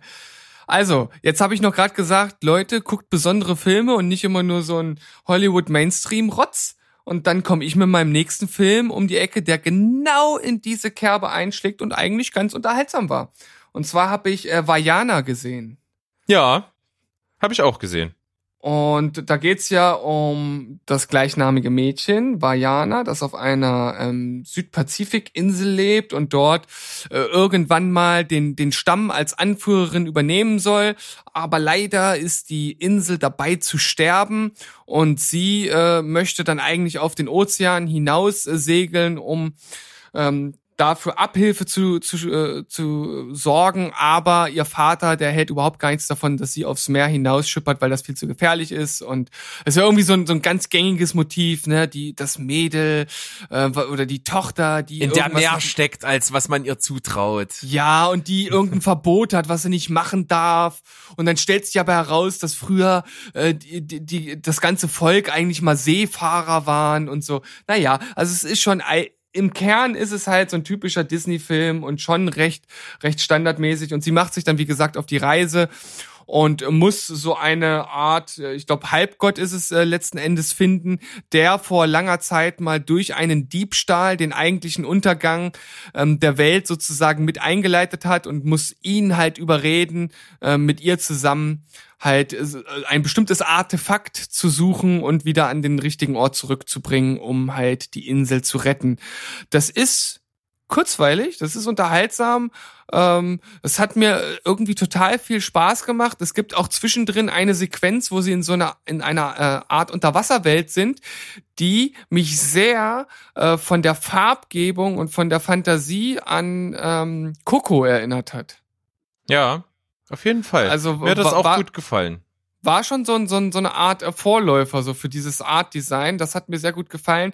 Und vor allem, es gibt halt eine Szene, also da musste ich wirklich einmal laut lachen. Da sind sie halt irgendwo äh, an so einer Stelle, wo sie halt in die Ferne blickt und da kommt halt dieser Halbgott, das ist so ein, so, so, ein- so ein dicker, ich, ich sag jetzt mal in, in, in Gänsefüßchen, ich weiß, dass nicht alle Hawaiianer dick sind, aber der sieht halt aus wie so ein typischer dicker Hawaiianer Oder so ein Und- Samoaner.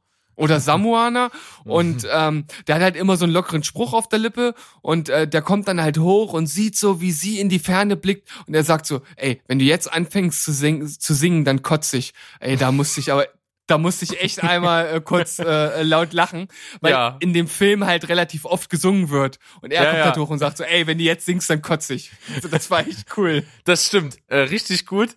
Äh, und was, wofür Disney-Filme natürlich sehr bekannt sind, was die auch zielsicher hinkriegen, die schaffen es oft, ähm, sehr, sehr witzige Sidekick-Charaktere zu schaffen. Und wer liebt nicht Hey Hey? Das Huhn ist so geil.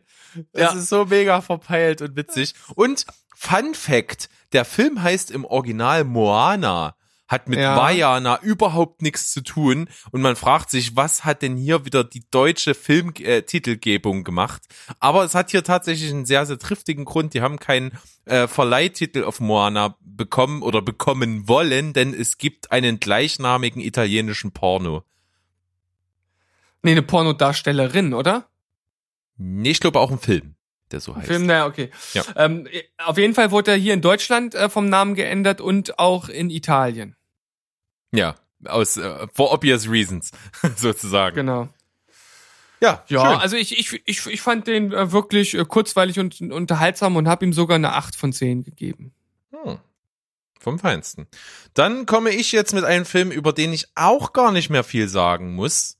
Denn du hast ihn mir empfohlen, ich habe ihn mir angeschaut und zwar Your Name, gestern, heute und für immer.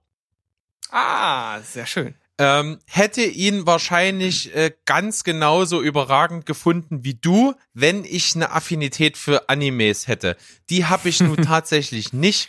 Das heißt, ich fand nur sehr, sehr gut, aber nicht überragend.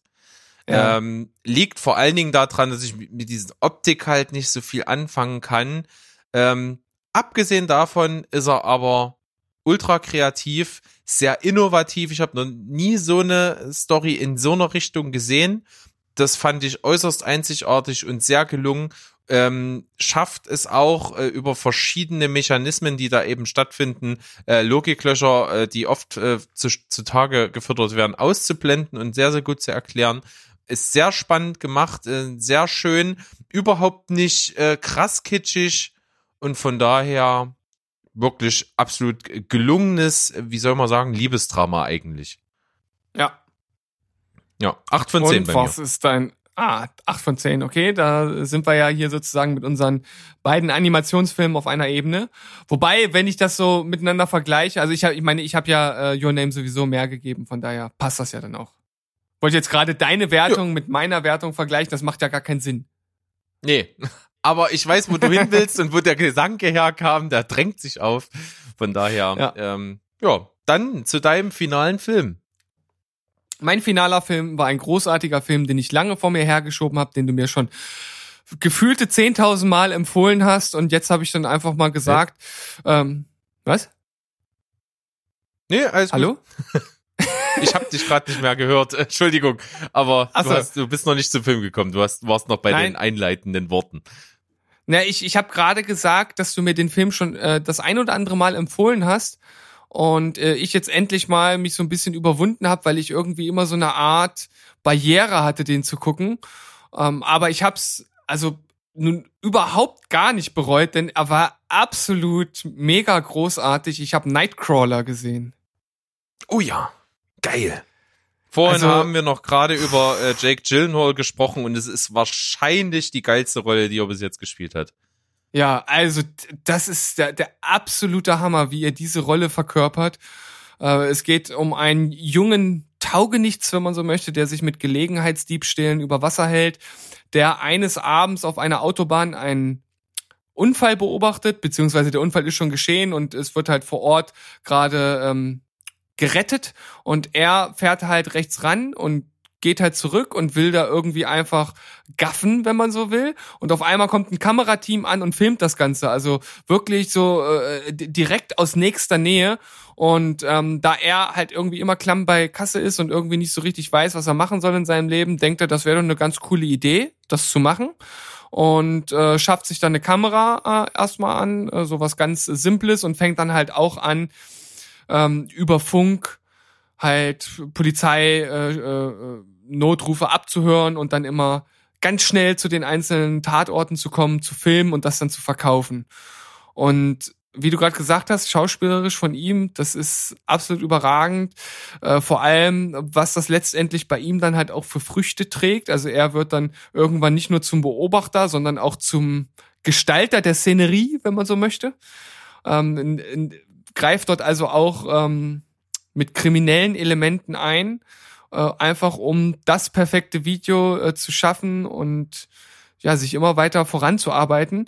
Und an dieser Stelle möchte ich auch nochmal ähm, auf Wolfgang M. Schmidt zurückweisen, der äh, hat, oder zurückführen, der hat da nämlich eine sehr äh, gute Kritik zu äh, veröffentlicht.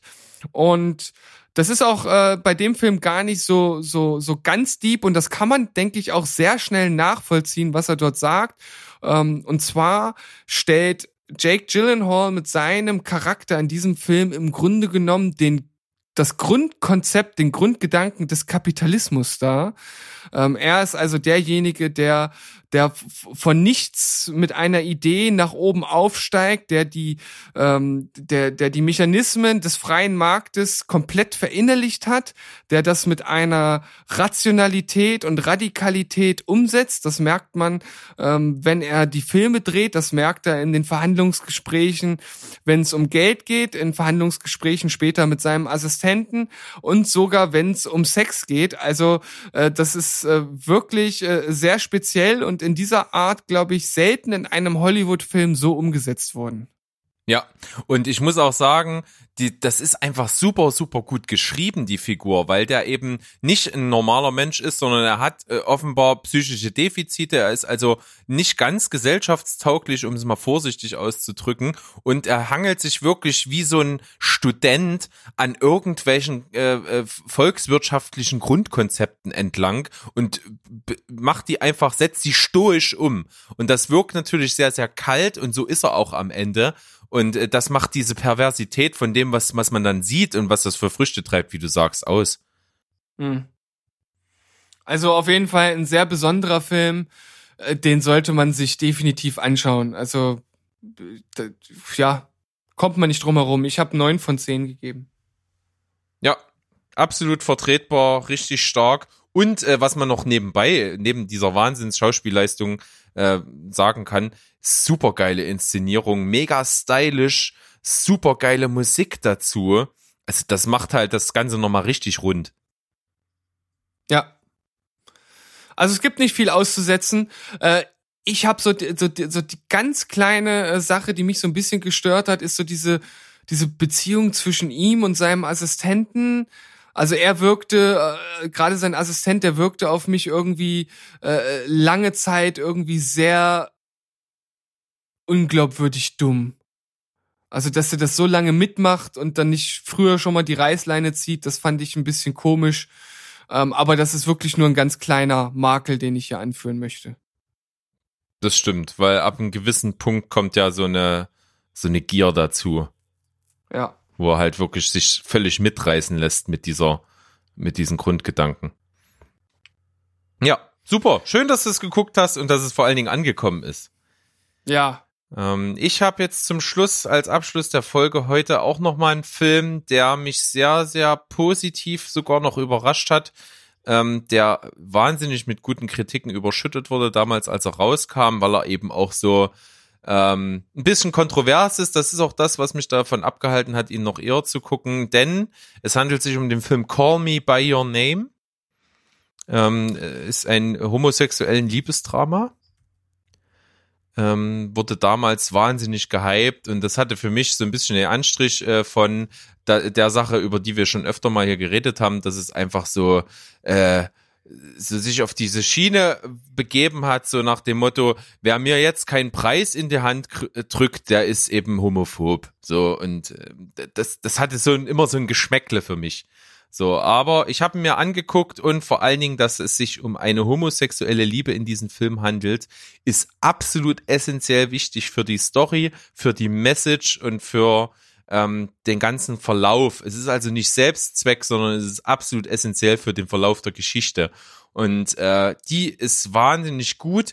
Das Einzige, was man sagen muss, die kommt schwer in die Gänge. Also es ist ein- eine gefühlt sehr lange Exposition, äh, wo die Ausgangslage dargestellt wird. Das ist nämlich, es spielt in Norditalien das Ganze und der 17-jährige Teenager ist dort eben auf dem Landsitz in Sommerferien bei seinen, äh, mit seinen Eltern zusammen und seiner ähm, seiner Schwester, sein Bruder. Ich, ich bin mir jetzt gerade gar nicht mehr sicher. Auf jeden Fall mit Geschwistern und äh, verbringt dort halt äh, seine Ferien. Kommt eigentlich irgendwie aus äh, aus Amer nee, aus England. Er spricht auf jeden Fall Englisch, ist aber halt viel auch in Frankreich aufgewachsen und eben in Italien immer über die Sommerferien, also sehr dreisprachig, er ist auch musikbegabt und äh, seine Familie äh, ist aus so Gelehrten. Sein Vater ist auf jeden Fall so ein, ähm, der ist so Archäologe und Geschichtsprofessor äh, und äh, seine Mutter ist auch sehr intellektuell. Ich glaube, die hat was mit Literatur zu tun. Und die äh, nehmen in, während der Sommerferien meistens so einen Studenten auf. Und das ist in dem Fall der 24-jährige Student aus Amerika, der dort äh, eben seine Forschungsarbeiten zusammen mit dem Vater macht. Und die beiden verlieben sich. So, und äh, wie das Ganze zustande kommt, ist unglaublich gut dargestellt. Es ist allein des Aspektes eines Liebesdramas unglaublich gut, aber wie das Ganze noch funktioniert und wie das verknüpft ist, ist wahnsinnig gut inszeniert, hammermäßig geschauspielert in der Hauptrolle ähm, Timothy Chalamet und äh, Army Hammer ist der andere, es, äh, den, von dem ich nie viel gehalten habe, aber der hier auch wahnsinnig guten Job macht. Äh, es ist ein wichtiger Film, es ist eine wirklich geile Message und die wird in einer ultra überragenden Szene ziemlich zum Ende hin nochmal so richtig, richtig gut. Ähm, das ist schauspielerisch wirklich sehr, sehr außergewöhnlich und wirklich ein wichtiger Film. Hat mir gut gefallen. Wie gesagt, eine etwas zähflüssige Exposition, 8,5 von 10. Total interessant. Ich habe jetzt nämlich gerade mal auf meine Movie-Pilot-Seite geschaut und dort merke ich mir ja teilweise jetzt auch Filme vor. Und da ist mir aufgefallen, dass ich auch diesen Film mir vorgemerkt habe. Genauso wie übrigens auch schon Border. ist mir aber gar nicht aufgefallen. Und äh, weißt du, wieso ich mir die vorgemerkt habe? Nee? Weil die in der äh, besten Liste von Wolfgang M. Schmidt aus dem Jahre 2018 beide vertreten waren. Ah, okay. Guck an. Siehst du? Ich, ich glaube auch relativ weit vorne beide Filme. Na, da äh, ist doch jetzt doppelter Anstoß, dass du die guckst. Ja, natürlich. Also wenn, wenn Wolle das sagt, Und ich vor allen Dingen. Du hättest mich als erstes nennen müssen, du Spaß. ach ja, Bernd. ja, ich kann verstehen, dass ich jetzt zeitweilig ein bisschen ins Hintertreffen geraten bin, Ja. neben deiner Obsession für ihn. Ich, ich äh, kann das noch mit einem weiteren YouTube-Kommentar untermauern, der zu der Doku gesagt hat, äh, ich dachte, in einer Doku über Wolfgang M. Schmidt kommt mehr Sex vor. Äh, okay. das ist nur das Letzte, was ich da erwarten würde, aber na gut. Ja, ich glaube, das war, das war wahrscheinlich der zynischste und ironischste Kommentar, den man so unter dem Film äh, finden konnte. Ja, es Aber, gibt wahrscheinlich auch, Entschuldigung an alle Schmittis da draußen, aber einen äh, asexuelleren Namen als Wolfgang M. Schmidt gibt's wohl nicht. Wahrscheinlich nicht, ja, das stimmt. Ach, äh, das war äh, mal wieder eine ganz schöne Marathonfolge, die wir jetzt hier abgeliefert haben. Ja, aber wenn man bedenkt, was wir hier alles besprochen haben, sind wir gut durchgekommen. Das äh, finde ich schon. Das stimmt. Ich finde auch, wir haben uns heute nicht so nicht so verquatscht, wie wir das das eine oder andere Mal schon gemacht haben. Das stimmt. Also wir lernen auch aus unseren äh, vergangenen Folgen, aus unseren äh, gefühlten Fehlern. Äh, ich hoffe, euch hat's auch wirklich gut unterhalten. Ich finde vor allen Dingen jetzt zum Ende hin haben wir wahnsinnig krasse Qualitäten rausgeholt. Es sind wirklich sehr, sehr empfehlenswerte Filme mit dabei. Ich hoffe, das ist auch deutlich geworden und denke aber schon. Äh, von daher für jeden was zum Gucken mit dabei. Ich habe mir auch wieder was mitgenommen und ja, bin da sehr gespannt, auf was da noch so kommt. Die nächste Folge CCC4, die wird's dann wahrscheinlich erst in ein paar Wochen geben. Wir werden also ordentlich aufstocken und dann werden wir euch beim nächsten Mal wieder richtig zu bombardieren. Ja, das ist unser Plan und ich finde ein sehr guter noch dazu. Und deswegen machen wir hier mit dem Cinema Couch Kompass äh, Schluss an dieser Stelle. Äh, hoffe, ja, euch, wie gesagt, hat's gefallen. Lasst mal einen Kommentar da. Wie findet ihr die Filme, die ihr davon schon gesehen habt? Vielleicht seid ihr irgendwo krass anderer Meinung als wir. Das soll's ja geben. Äh, diskutiert gerne mal, schreibt mal. Äh, bin ich sehr gespannt drauf. Definitiv, wir wollen mehr Meinungen von euch. Also, falls ihr denn etwas dazu sagen könnt, schreibt uns. Genau. Habt auf jeden Fall noch eine schöne Restwoche. Am Sonntag kommt ja schon wieder die nächste Folge von uns. Wir freuen uns. Ich hoffe, ihr euch auch. Und von daher würde ich dann sagen, Steven. Tschüss, ciao und goodbye. bleibt spoilerfrei. Bis demnächst. Cheerio. Bis dann. Tschüssikowski.